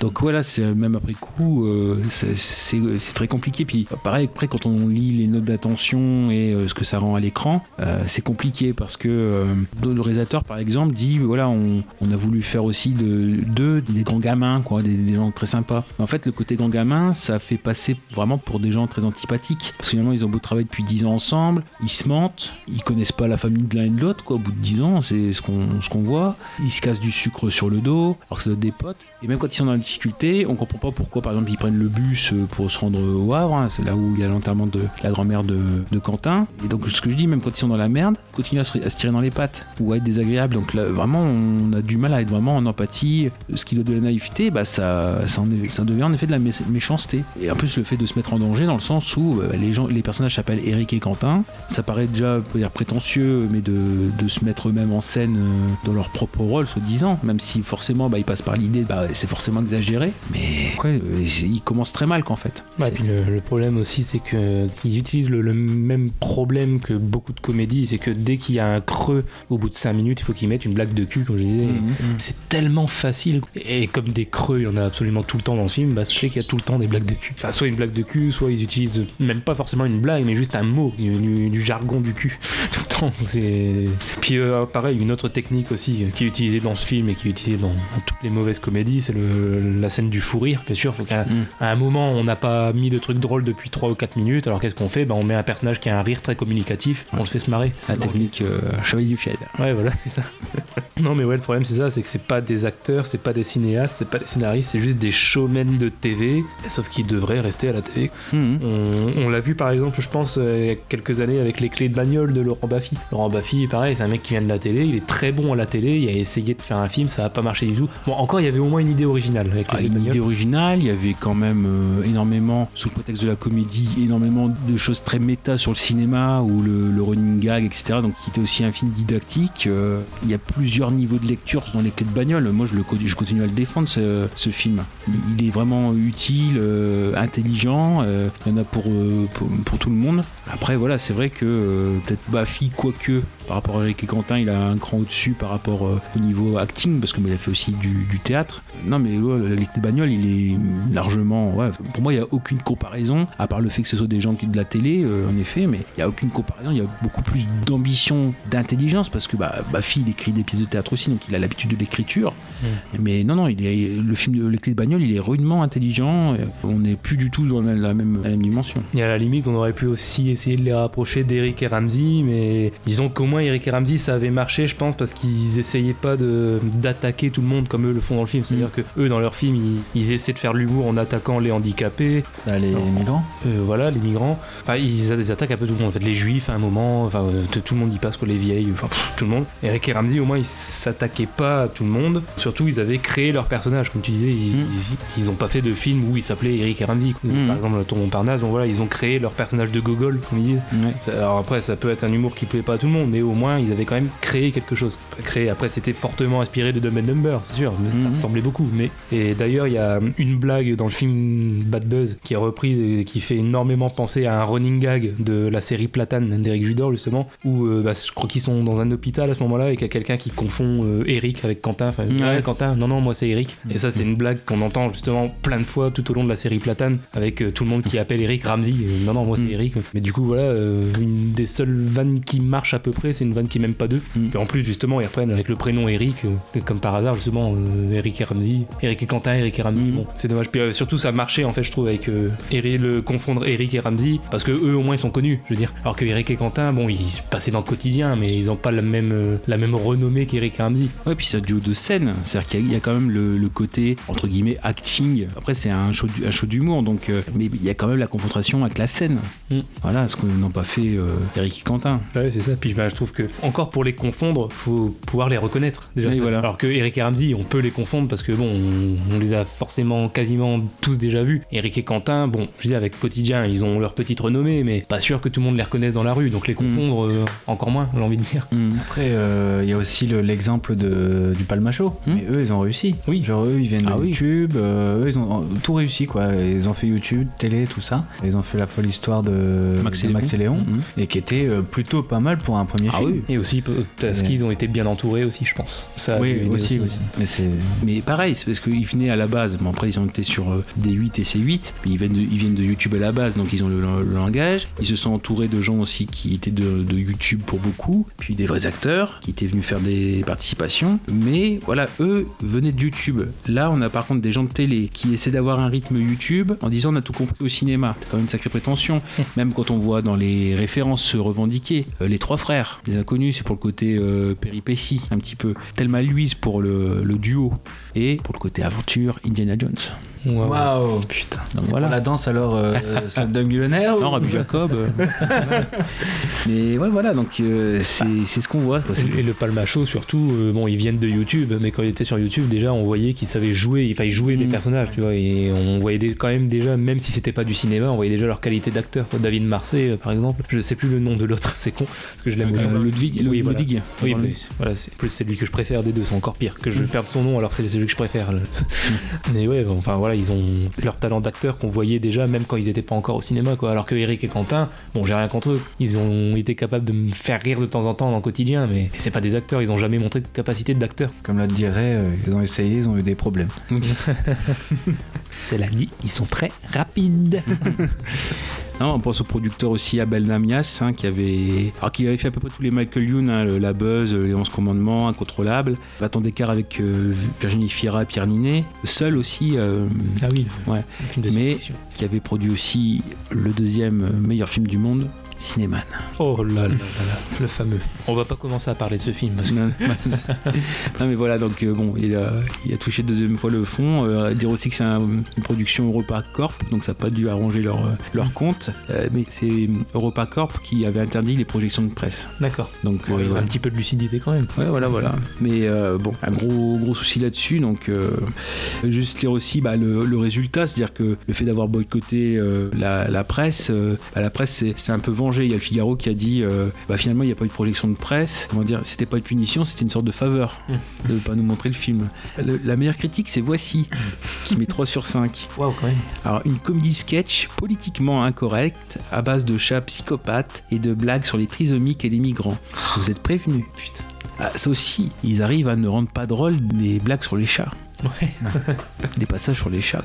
Il est hyper mal fait en effets spéciaux. Non, vite fait, bah, à voir à lire qui sont souvent assez durs, donc 2 sur 5. Plutôt mal joué, plombé par de nombreux gags et tombant à plat. Le premier film d'Eric et Quentin est un nanar à l'humour régressif, occasionnellement drôle, du vrai cinéma Z.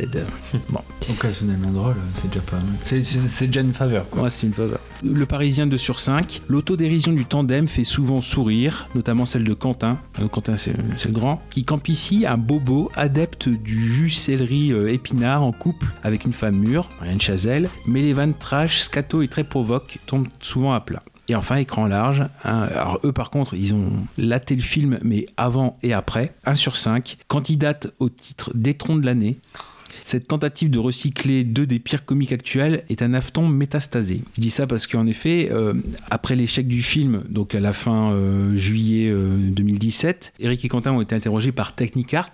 Ils avaient donc justement fait l'article euh, donc où euh, ils expliquent euh, voilà, bah, on est les, les pauvres malheureux. Voilà, le film avait, euh, comme je disais, une portée euh, politique et sociologique. Notre film, il a un côté trash et transgressif. Alors que quand on a le réalisateur qui propose ça, il dit euh, non, au contraire, on a évité tout le trash. Enfin, ça c'était avant, le, que ça sorte. Et ouais, c'est le côté trash et transgressif du film qui a été responsable de cet échec. Voilà, on ne s'est pas lissé pour faire des entrées. Le film se racule dans, dans 15 ans, comme je le dis. Et on a écran large qui, après cet article, et ben ils se foutent encore d'eux. Voilà, ah oui, euh, d'après eux, ils ont fait un film avant-gardiste et courageux.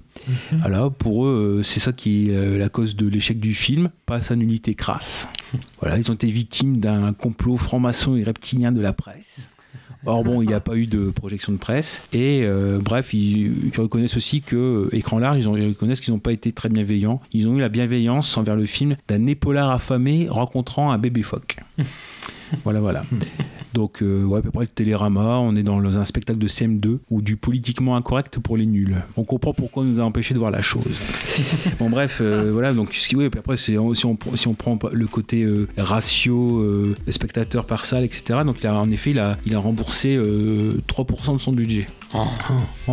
Si on enlève tout ce qui vient aux, aux salles, aux exploitants, etc., en effet, et malgré, pareil, malgré la fête du cinéma, malgré la chaleur, parce que dans les critiques on- des spectateurs, on trouve souvent, bon, heureusement, la salle était climatisée parce qu'il faisait très chaud dehors, donc c'est ce qui nous a poussé à rester dans la, salle. Pareil, ils ont profité de l'espace de l'antenne qui leur était mis à quotidien. La veille du film, euh, ils ont eu un quart d'heure d'interview par Yann Barthez. Donc bon, on peut pas dire que ça a été. euh, on savait pas qui sortait, entre guillemets. Ils ont bien, euh, bien bourré la promo.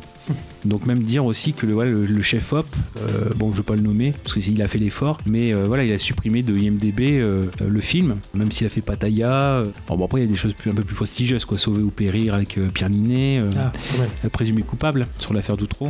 Pareil l'enquête sur Clearstream. Donc voilà donc il a, il a même enlevé toute référence à ce film là dans sa dans la filmographie IMDB qui pourtant est très complète. Ah, je pense que c'est le, le seul- le seul mec du staff qui peut encore sauver un peu sa carrière, donc c'est pas plus mal qu'il enlève ça de sa filmographie. Ah oui, parce que même le réalisateur, euh, bon, qui peut un petit peu se, euh, peut-être se rattraper avec euh, le, poste de script doctor qu'on lui donne dans les, dans les productions, bah, même s'il faisait beaucoup de productions pour le coup EuropaCorp. et que, Bon, EuropaCorp, euh, un peu en difficulté en ce moment. Ah oui, puis j'ai beaucoup aimé dans les crédits le fait que le réalisateur remercie sa famille d'avoir d'avoir sacrifié les vacances 2016 pour permettre la réalisation de ce merveilleux film. C'est vraiment, enfin, ça c'est euh, bon, ça fait ça fait mal. Est-ce que, on- avant de passer à la critique positive, on dit notre pire scène? Ah oui. La mienne, euh, c'est simple, c'est la scène de pisse. Voilà, parce que bon, comme ça, je parle de scène de cul, mais il y a aussi, euh, pas parler que de derrière, on peut parler de devant aussi. Enfin, vraiment, parce que ça, il y a des scènes comme ça aussi. Donc euh, oui, une scène assez révoltante quand même, où apparemment Eric et Quentin jugent qu'il faut aider un trisomique à, à pisser, ce qui déjà dit comme ça est assez révoltant. Mais alors en plus, comment c'est mis en scène dans le film pff, Ouais, voilà, avec euh, Quentin qui se prend la pisse dans la gueule. Oh. Même Jean-Marie Bigard aurait fait mieux. Mais oui, mais déjà, même lui, il aurait pas osé, c'est dire. Il n'aurait même pas osé déjà. C'est drôle, hein Ouais, ouais, ouais, on se marre, rien de Ah, bah, penser. c'est pipi caca, quoi. Moi, c'est avec les trisomiques aussi, mais c'est dans le bus. Ah bah j'hésitais Euh, ça m'a révolté. Je dis, comment tu peux oser traiter dans un film un trisomique de mongol? Comment euh, c'est encore possible en 2017 quoi? Enfin là, c'est en Oui, 2017. 2017. Et, et là où ils étaient encore plus cons, c'est bah, ça rejoint ce qu'on disait tout à l'heure en fait, c'est que en plus ils se sont mis en scène eux-mêmes, c'est-à-dire qu'ils se sont mis en scène Eric et Quentin, c'est Ouais. même pas des personnages, ils se jouent eux-mêmes et ils sont très méchants envers les trisomiques et les traitent de mongols. C'est encore pire pour eux parce que du coup, on, a, on a presque l'impression qu'ils le pensent vraiment dans, en réalité. Ah oui, oui. C'est- Non seulement la blague est pas drôle, mais en plus, c'est extrêmement con de leur part. Ah ouais, c'est super dangereux. Non, puis euh, c'est ce qu'on disait là tout à l'heure quand on l'a visionné, c'est euh, comment est-ce possible que des producteurs euh, se sont dit ouais, vas-y, on, on lance le film. C'est ça, c'est que quand on veut faire euh, l'humour pipi caca, bon, en général, quasiment jamais bon, mais alors qu'en plus on veut faire des blagues sur les handicapés, sur les juifs, sur ce, ce genre, bah, toutes les communautés comme ça, faut vraiment avoir un sacré bagage derrière et, et déjà avoir prouvé par le passé qu'on n'est pas raciste, je pense, à avoir fait euh, des très bons sketchs ou des très bons films. Ah, Eric et Quentin, ils ont quasiment rien fait avant ça et ils s'attaquent à ce genre de sujet. et, ah, ils avaient intérêt à être vraiment bons, malheureusement, c'est pas vraiment ce qui est arrivé. quoi. Ouais, puis il y a toujours, ouais, il y a toujours une nuance. Enfin, quand tu fais une blague comme ça sur, euh, à la limite euh, des blagues racistes. Genre, je pense à qu'est-ce qu'on a fait au mon Dieu, tu vois. Hmm. Et là, il y avait au moins des, des subtilités, des, des nuances. Alors que là, Là, c'est de l'insulte. ah là, c'est de l'insulte mais pure et dure, quoi. Et comme tu disais, il n'y a pas de personnage là. C'est carrément euh, Quentin et Eric. Eric. Donc, euh, du coup, euh, c'est vraiment, c'est direct. Il y a aucun, ils, sont dans une boîte et on les, on les, en fait, c'est des fauves. c'est des fauves et on les lâche et ils sont retenus par aucune laisse et, et vas-y, casse tout. Et c'est à partir de ce moment-là où je me suis dit ouais, ok, bon, j'ai pas envie de, ça m'a révolté. Honnêtement, c'est la première, je crois que c'est la première fois qu'un film m'a m'a vraiment révolté. Mm. Non, mauvais. Franchement, mauvais. Et c'est la première fois que je dirais mauvais. Merci beaucoup. en tout cas, Gravelax pour nous, ça a fait découvrir ce, ce- cette merde. Honnêtement, c'est un pamphlet. Non, non, non, parce que bah au moins je sais que euh, bah, dans tous les films que je j'aurais visionné, euh, il y aura il y aura un pire quoi. Et c'est bien pour, euh, pour euh, des passionnés de cinéma aussi de regarder les films qui montrent ce qu'il ne faut pas faire. Et là, Oui. Et ben, Ouais, je suis sûr que tu apprends plus en regardant des Oui. films. euh, on ça. des choses. Ah oui, oui. Et, euh, moi après, euh, non, en scène, euh, bah, vous, vous avez cité pas mal quand même. Bon, moi, peut-être eu, c'est vraiment euh, 10 secondes, mais euh, l'instant Mathieu Delormeau, je me suis dit, bah, on a touché le fond. qui, qui fait un micro-reportage. Je me suis dit, bon, Mathieu Delormeau dans un film, c'est pas, c'est pas bon. Après, par contre, c'est pareil, c'est peut-être après coup, après avoir vu les intentions, nos intentions du film, c'est par exemple la battle de danse dans le camp de migrants. Parce que quand on voit euh, ce que dit par exemple le réalisateur, pour lui, ça doit être le point culminant du film. Je trahis pas ces mots. Voilà, on avait de la figuration, de la machinerie. Les acteurs avaient bien répété leur chorégraphie. On se disait, ça y est, ça paye. On sait pourquoi on fait tout ça. donc le tournage aura été intense. Mais on avait une super équipe avec le Bip, chef, chef op, donc, euh, qui a rié euh, Bad Buzz de, son, de sa filmo. Et puis je le savais, mais j'ai eu la confirmation qu'il était tout à fait possible de faire un super boulot dans une belle énergie. J'espère que la bonne humeur du plateau se retrouvera à l'image. Ouais, donc voilà. Bon, bref, voilà. Donc l'attention, puis voir euh, le résultat à l'écran, bon, euh, ouais, ça pose souci. Bon, bref, comme on dit, on finit sur une bonne note. Donc je propose la petite euh, critique euh, rigolote et euh, positive de Bad Buzz sur Sens Critique, qui est titrée donc la nouvelle comédie trash qui déménage. Bon, pareil, je ne cite pas l'auteur, mais qui nous dit On l'attendait. Voici enfin le film tant attendu du duo transgressif issu de l'univers de l'émission qui a fait trembler le petit système, le petit journal devenu ensuite quotidien. Et le moins que l'on puisse dire, c'est que l'on n'en ressort pas déçu, tant le film défie toutes les lois du politiquement correct. Tout y passe au cours du périple de nos deux lurons. Handiphobie, haine des migrants, promotion du nazisme, de la droite extrême, de la pédophilie, de la sodomie, bon, critique sévère des vieux croutons, du milieu hospitalier, de la bourgeoisie de province, et pour finir des scènes de maltraitance animale à la limite du supportable. On se croirait chez Gaspard Noël ou, Lars de Trier. Tout est bonnement jubilatoire. On savait Eric et Quentin brillantissimes, mais ce sont bel et bien d'authentiques machines de guerre. Les tanks, les Ouais. tanks de l'humour. Preuve en est, car Macron ne les a pas laissés faire et s'est arrangé pour que leur film fasse un bad buzz, navrante coïncidence. Heureusement, grâce aux moyens de communication mis en abîme dans le film assez subtilement, je ne doute pas qu'il saura trouver la grâce qui lui est due aux yeux du grand public et on verra, j'en suis sûr, une suite de bad buzz très bientôt sur nos écrans et ce sera mérité. Encore merci Eric et Quentin, le rire francophone a besoin de vous comme de deux Voilà, et 10 sur 10. Waouh En plus. Voilà, voilà. Donc oui, on finit quand même sur une bonne critique. Au moins, directement, Bad Buzz nous aura fait euh, rigoler. Ouais. Dire aussi que Bad Buzz, dernière chose, il- pas vite fait, euh, il y a quand même des scènes post-génériques. Ah, Ah vrai. ouais. On avait oublié ce détail. Ah Comme tout, bon, tout film qui se respecte. Il y a, quand c'est intelligent, je suis pas contre une nazi joke. Il y a ça dans Le Doudou, par exemple, avec Admirad, où il y a une petite blague euh, quand ils sont dans un hospice. hein. Il y a une grand-mère qui a Alzheimer et qui commence à chanter des chansons du Troisième Reich. voilà, c'est fait de façon intelligente. Là, euh, on va dire que la grand-mère de, de Quentin était euh, la catin de Pétain, donc bon, voilà, à base de, donc, euh, de sextape avec, euh, avec, avec Philippe, Philippe, avec Philippe Pétain. Voilà, et surtout la grande scène qui en plus est très teasée, parce que ouais, c'est surtout euh, et, voilà, rester à la fin du film, il y a une surprise. On a le droit à l'Ultimate Fighting 4, donc en effet, où euh, des humains, à savoir Eric et Quentin, fréquentent dans un octogone des petits chatons. Ça valait le coup. Ah, c'est la poilade. C'est tellement subtil parce que Ultimate Fighting 4, UFC, ah ouais, Ah oui. pour reprendre Ouais. le sigle bien connu, faut vraiment pousser. Attends, il y a de la recherche quand même. Hein. Ah ouais, Bah oui. Ah, attends. c'est quand même très, tellement bien trouvé. Ça permet de faire gagner un peu de temps aussi, parce que nous on était vraiment au bout du bout, du bout de Bad Buzz. Donc euh, voilà, c'est cadeau, on s'est sacrifié pour vous. euh, Pourtant, c'était 1 minute 13. Hein. 1h13. 1h13. 1h13.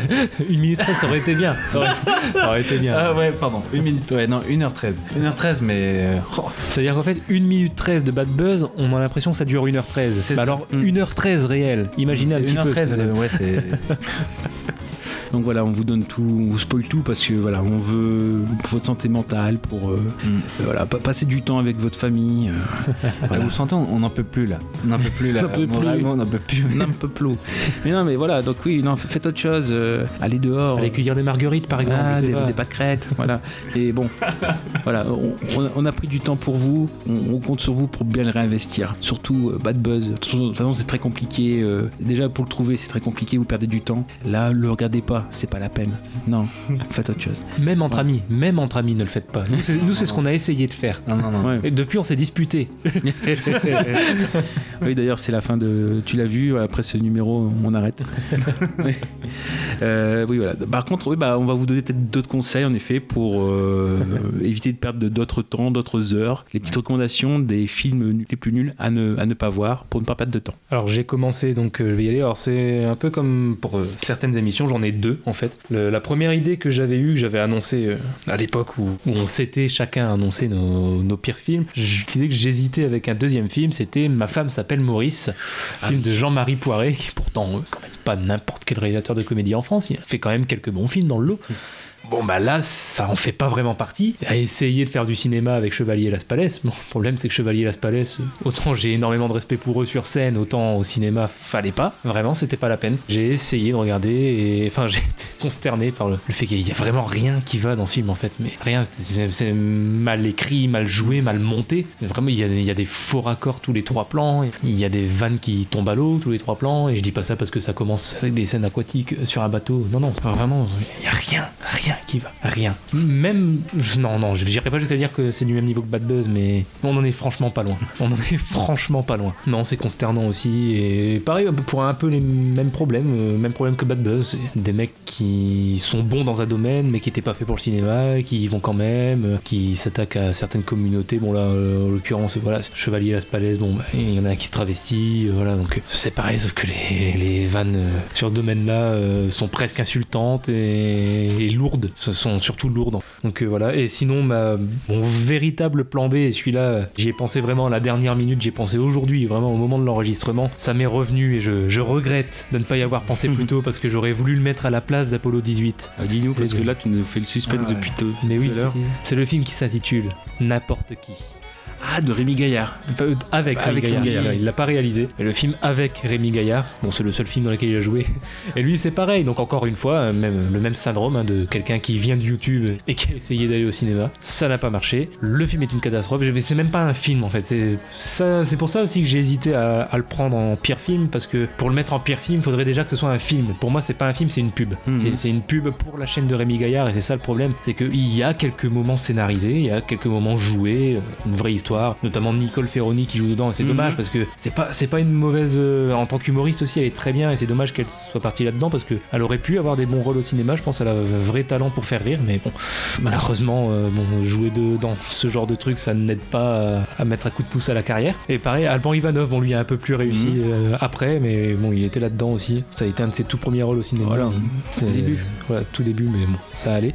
Mais voilà, quelques moments scénarisés. Mais le problème, c'est qu'au milieu de ces moments scénarisés, ben, il y a des extraits, enfin, même pas que des extraits, même des vidéos complètes, des vidéos YouTube de Rémi Gaillard. euh, Ah oui. Quelques-unes sont inédites, mais certaines ne sont même pas. C'est ça le problème, c'est que même si encore c'était des vidéos, des vidéos inédites. Pourquoi pas Mais même pas. Il y a des vraies vidéos vraiment issues de sa chaîne dans le film. Et c'est le gros problème. Et, et voilà, du coup, il y a un qui va. Parce qu'en plus, les quelques moments euh, scénarisés, quelques moments vraiment film entre guillemets, sont en plus très mal joués et puis pas drôles en plus.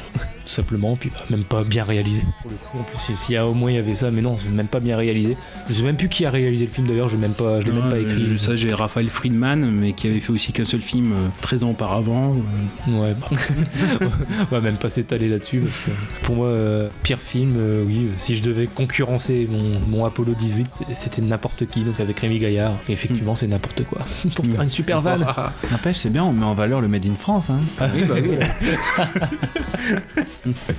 donc ensuite, c'était Casa en deuxième. Oui, oui, oui. Et justement, là, on parle à chaque fois de films français. Faut arrêter de se lâcher sur les films français comme ça. Euh, du coup, hésité également entre deux films. Donc, c'était ou Tekken 3 ou un autre. Et finalement, je vais vous parler de euh, 50 nuances plus claires. D'accord. Parce que c'était vraiment une expérience. euh, Il y avait un mal-être. J'avais un mal-être personnel après ce film-là. Je me suis rendu compte euh, que euh, je devais pas être bien pour, euh, pour aller voir le, le troisième film, la conclusion de cette saga. Non, je j'en pouvais plus. Autant le premier. Je, je, moi, je, je, je vais reconnaître, franchement, je suis plein de bons sentiments. J'ai adoré la saga Twilight. Et ouais. Et ouais. Et Elle ne euh, te juge pas, mais un peu quand même. Mais c'est pas non, non, grave. mais pour vous dire à quel point je suis plein de bons sentiments. Bon, je, je, allez, je vais pas te laisser dans la merde. je vais avouer la vérité. Je- le premier est un plaisir coupable. Pe- Peut-être pas l'ensemble de la saga, mais au moins le premier est un plaisir coupable pour moi aussi. Que, Ah voilà. bon, bah, ça va, je me sens moins seul. Mais oui, pour, pour- c'est pour vous montrer que je suis, je suis plein de bons sentiments. Et là, je suis allé voir le, le premier, 50 nuances, que j'ai trouvé plutôt intéressant, euh, sans plus. Mais il y avait ce petit côté euh, érotique, là, comme ça. Je disais, ah, bah, c'est pas mal, la musique, tout ça. Bon, allez, le deuxième. Bon, déjà, on sent déjà que c'est un projet qui va sentir le cramer. Et le 3, bah, alors là, c'est. L'escalade. Il n'y a plus rien. Euh, je, viens, je viens de lire une critique là, qui m'a fait rire. Enfin, c'est juste une expression. C'est c'est, en gros le, le dominant ne domine même plus. Il ferait même pas mouiller une nymphomane abstinente depuis trois mois. oui, bah. D'accord. Et, euh, et en fait, ils ont voulu faire du Twilight à la fin. Donc voilà, ceux qui ont pas aimé Twilight, euh, c'est du sous-Twilight. Donc si vous considérez Twilight comme de la merde, bah, c'est de la sous-merde. Ah, voilà, c'est mathématique. voilà, tout simplement. De toute façon, cette saga, ils ont essayé de récupérer le public de Twilight. On voit que c'est clairement la même cible. Oui. Euh, Ouais, ouais. Sauf que bon, bah, Ouais. c'est mal fait, quoi. C'est très mal fait. Et, euh, et du coup, je me- je m'en suis voulu. Je me suis dit, mais pff, bon, allez, je suis pas allé voir Bad Buzz, donc euh, moi, je vais Ouais. pas donner de sous pour ça. c'est une chose qui est connue que euh, 50 nuances, c'est une fanfiction de, de Twilight en fait. ouais, c'est un, c'est un peu ça. Un dérivé, ouais. Bon, pas besoin d'en rajouter, bref. Non, on en a entendu Voilà. assez. Mais euh, pff, non, c'est des genres de films. euh, J'aimerais j'aimerais bien savoir, j'ai en profité hein, d'ailleurs parce que Mhm. j'ai pas grand chose à dire sur ce film là, il, il mérite pas. Quel est votre sentiment quand vous allez voir un film comme ça au cinéma et vous avez l'impression d'avoir perdu votre temps comme ça, vraiment avoir vu un film aussi, euh, aussi pourri que Bad Buzz ou... Est-ce que vous vous sentez euh, Bah. énervé, triste, euh, je sais pas, dites-moi. En fait, moi, ça, perso, ça dépend de ce que j'en attendais avant. Mm. Je pense, par exemple, euh, tout à l'heure, j'en parlais avec Gravelax hors émission, parler des films de cette année, de 2019. Moi, il y a un film que je considère comme un des pires de cette année et j'en attendais beaucoup, donc ça m'a mis en colère, c'est Captive State. Euh, donc, euh, film d'extraterrestres qui est sorti cette année. Et en fait, en voyant le synopsis et l'affiche et tout ça, j'en attendais énormément. Et en fait, pour moi, c'est euh, littéralement, et désolé pour le réalisateur qui est peut-être très bon, mais c'est un étron. C'est vraiment une catastrophe. et donc, justement, j'en attendais tellement que le fait d'être déçu, ça m'a vraiment mis en colère. Je suis sorti de la salle en colère, vraiment. Parce que euh, il y avait tout pour être génial et en fait, il, il a tout pour être mauvais au final. Ouais, c'est surtout ces, ces cas-là parce qu'après, quand c'est des films euh, dont j'attends pas grand-chose, bah, je vais pas les voir en fait, tout simplement. Donc, euh, donc je peux pas trop parler des autres cas de figure. Moi, c'est le pendant, c'est-à-dire que certes, il y a la déception de pas avoir euh, eu ce pourquoi j'étais venu, ou du moins, euh, il y a le côté aussi parfois, j'hésite sur un film et je me dis, bah voilà, si je me laisse surprendre, ça sera peut-être une bonne surprise. Et justement, l'effet est inverse. Par contre, avec philosophie, ça me fait aussi réévaluer ou rééquilibrer les choses. Quand je vois un très bon film, ah voilà, le fait d'en avoir vu des pas terribles ou qui m'ont déçu, ça augmente l'appréciation que je peux avoir des, des bons films que je vois. Donc c'est au contraire, c'est voilà, c'est pour apprécier les bons films, bah faut en voir des pas terribles euh, et des films qui peuvent nous décevoir. Ben, c'est une, euh, c'est une belle phrase de conclusion. Donc moi, pareil, on va, je, alors, je- je devais cracher en effet sur un deuxième film français, mais on le fera euh, en, de façon plus ample sur euh, dans un épisode spécial. Je vais partir aussi du côté des États-Unis avec euh, Spartatouille, qui est donc de 2008 et c'est ça reprend un petit peu ce qu'on a vu, donc qui est une- un film parodique euh, style Scary Movie, puisque finalement c'était les scénaristes qui sont devenus réalisateurs donc dans ces films-là, donc de Scary Movie. Bien sûr, euh, une série de parodies. Donc la base, c'est bien sûr euh, reprendre 300. hein, c'est la, base du scénario, on va dire ça comme ça. Pareil, un film qui est très court, mais qui paraît aussi une éternité, parce que finalement, on reprend beaucoup les mêmes gags à base de fonds verts qui permettent de démultiplier et d'avoir une grosse armée. Donc ça, ils le font plein de fois. Les faux abdominaux, les abdominaux dessinés des, des Spartiates, pareil, un gag qu'on voit euh, plein de fois dans le film. C'est assez répétitif. En fait, ouais, c'est du junk cinéma, c'est-à-dire qu'en effet, c'est très ra- rapide à consommer. Et là, c'est un film de 2008. Donc, en fait, il y a beaucoup de choses qui sont en rapport avec la culture de 2008, mais qui, je pense, dix ans après, nous parlent beaucoup moins. On avait eu cette euh, discussion par rapport au côté euh, durée de vie de la vanne quand on avait fait Deadpool 2. Euh, savoir si, bah, dans 20 ans, est-ce que euh, les références seront encore là bah, Là, finalement, c'est ce qu'on voit. Il y a beaucoup de, comment dire, beaucoup de références qui, bah, maintenant, sont super datées. Tout ce qui est American Idol, même si ça existe encore, c'est beaucoup en rapport avec American Idol USA. Après, tous les films qui sont dedans, c'est euh, À mon beau-père et moi, toutes les vannes sur Britney Spears, sur Paris Hilton, sur Lindsay Lohan, sur euh, Brad Pitt et Angelina qui Jolie qui euh, ont adopté leurs enfants. Voilà, sur d'une fois, sur Ghost Rider, quoi, avec Nicolas Cage, sur Rocky Balboa, sur Ugly Betty, euh, Dodgeball, quoi. Donc, en effet, Sexy Dance, on parlait de Sexy Dance. C'est des films qui sont aussi vite consommés, aussi vite oubliés. Il y a juste, dans le générique de fin, une blague qui était avant-gardiste, faut lui reconnaître ça. Avec Spider-Man qui euh, est sur un building et c'est euh, un sosie de Donald Trump qui ouvre la vitre, qui repousse Spider-Man, qui s'accroche à sa perruque. Voilà. Donc, euh, bon.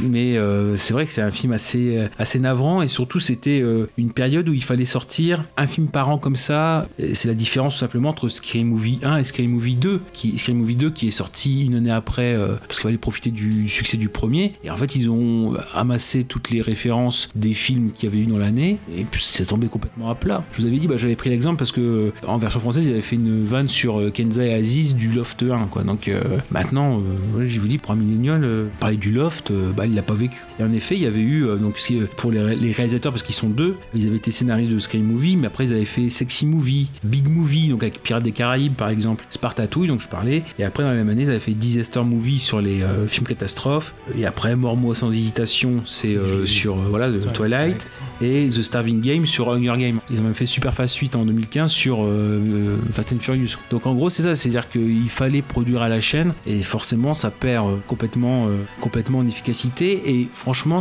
Spartacus ça a été le, le ras-le-bol. C'est-à-dire que moi pourtant je suis bon, cl- bon client de ces films-là et là vraiment c'est pas possible. Pareil, plein de gags à la minute, mais après finalement ces gags-là, bah, on les revoit euh, 10 minutes après et c'est très très très compliqué à, suivre. Donc là franchement dans le souvenir de pire film de, de cinéma, ça a été ça. Et là peut-être aussi parce qu'il y avait peut-être une attente de rire euh, grassement peut-être, mais de rire euh, de façon, pas dire intelligente, mais euh, où c'est construit de façon assez intelligente. Et pourtant le, le film comme Bad Buzz est très court, il doit y avoir 10 minutes en plus, mais c'est pas possible quoi, c'est pas possible. Donc voilà, Spartatouille. Eh ben parfait. J'espère que vous avez passé un bon moment, comme nous l'avons- passé. Donc on refait un tour de table. Donc c'était. euh, C'était Gooby, salut. C'était Gravelax et je vous remercie pour euh, cette euh, période de thérapie parce que finalement il faut en sortir de ces films. Donc merci à vous de nous avoir écoutés. euh, voilà, vous nous direz combien on vous doit. Donc c'était Casa. Bonne soirée, bonne journée. À bientôt. À bientôt, salut. À bientôt.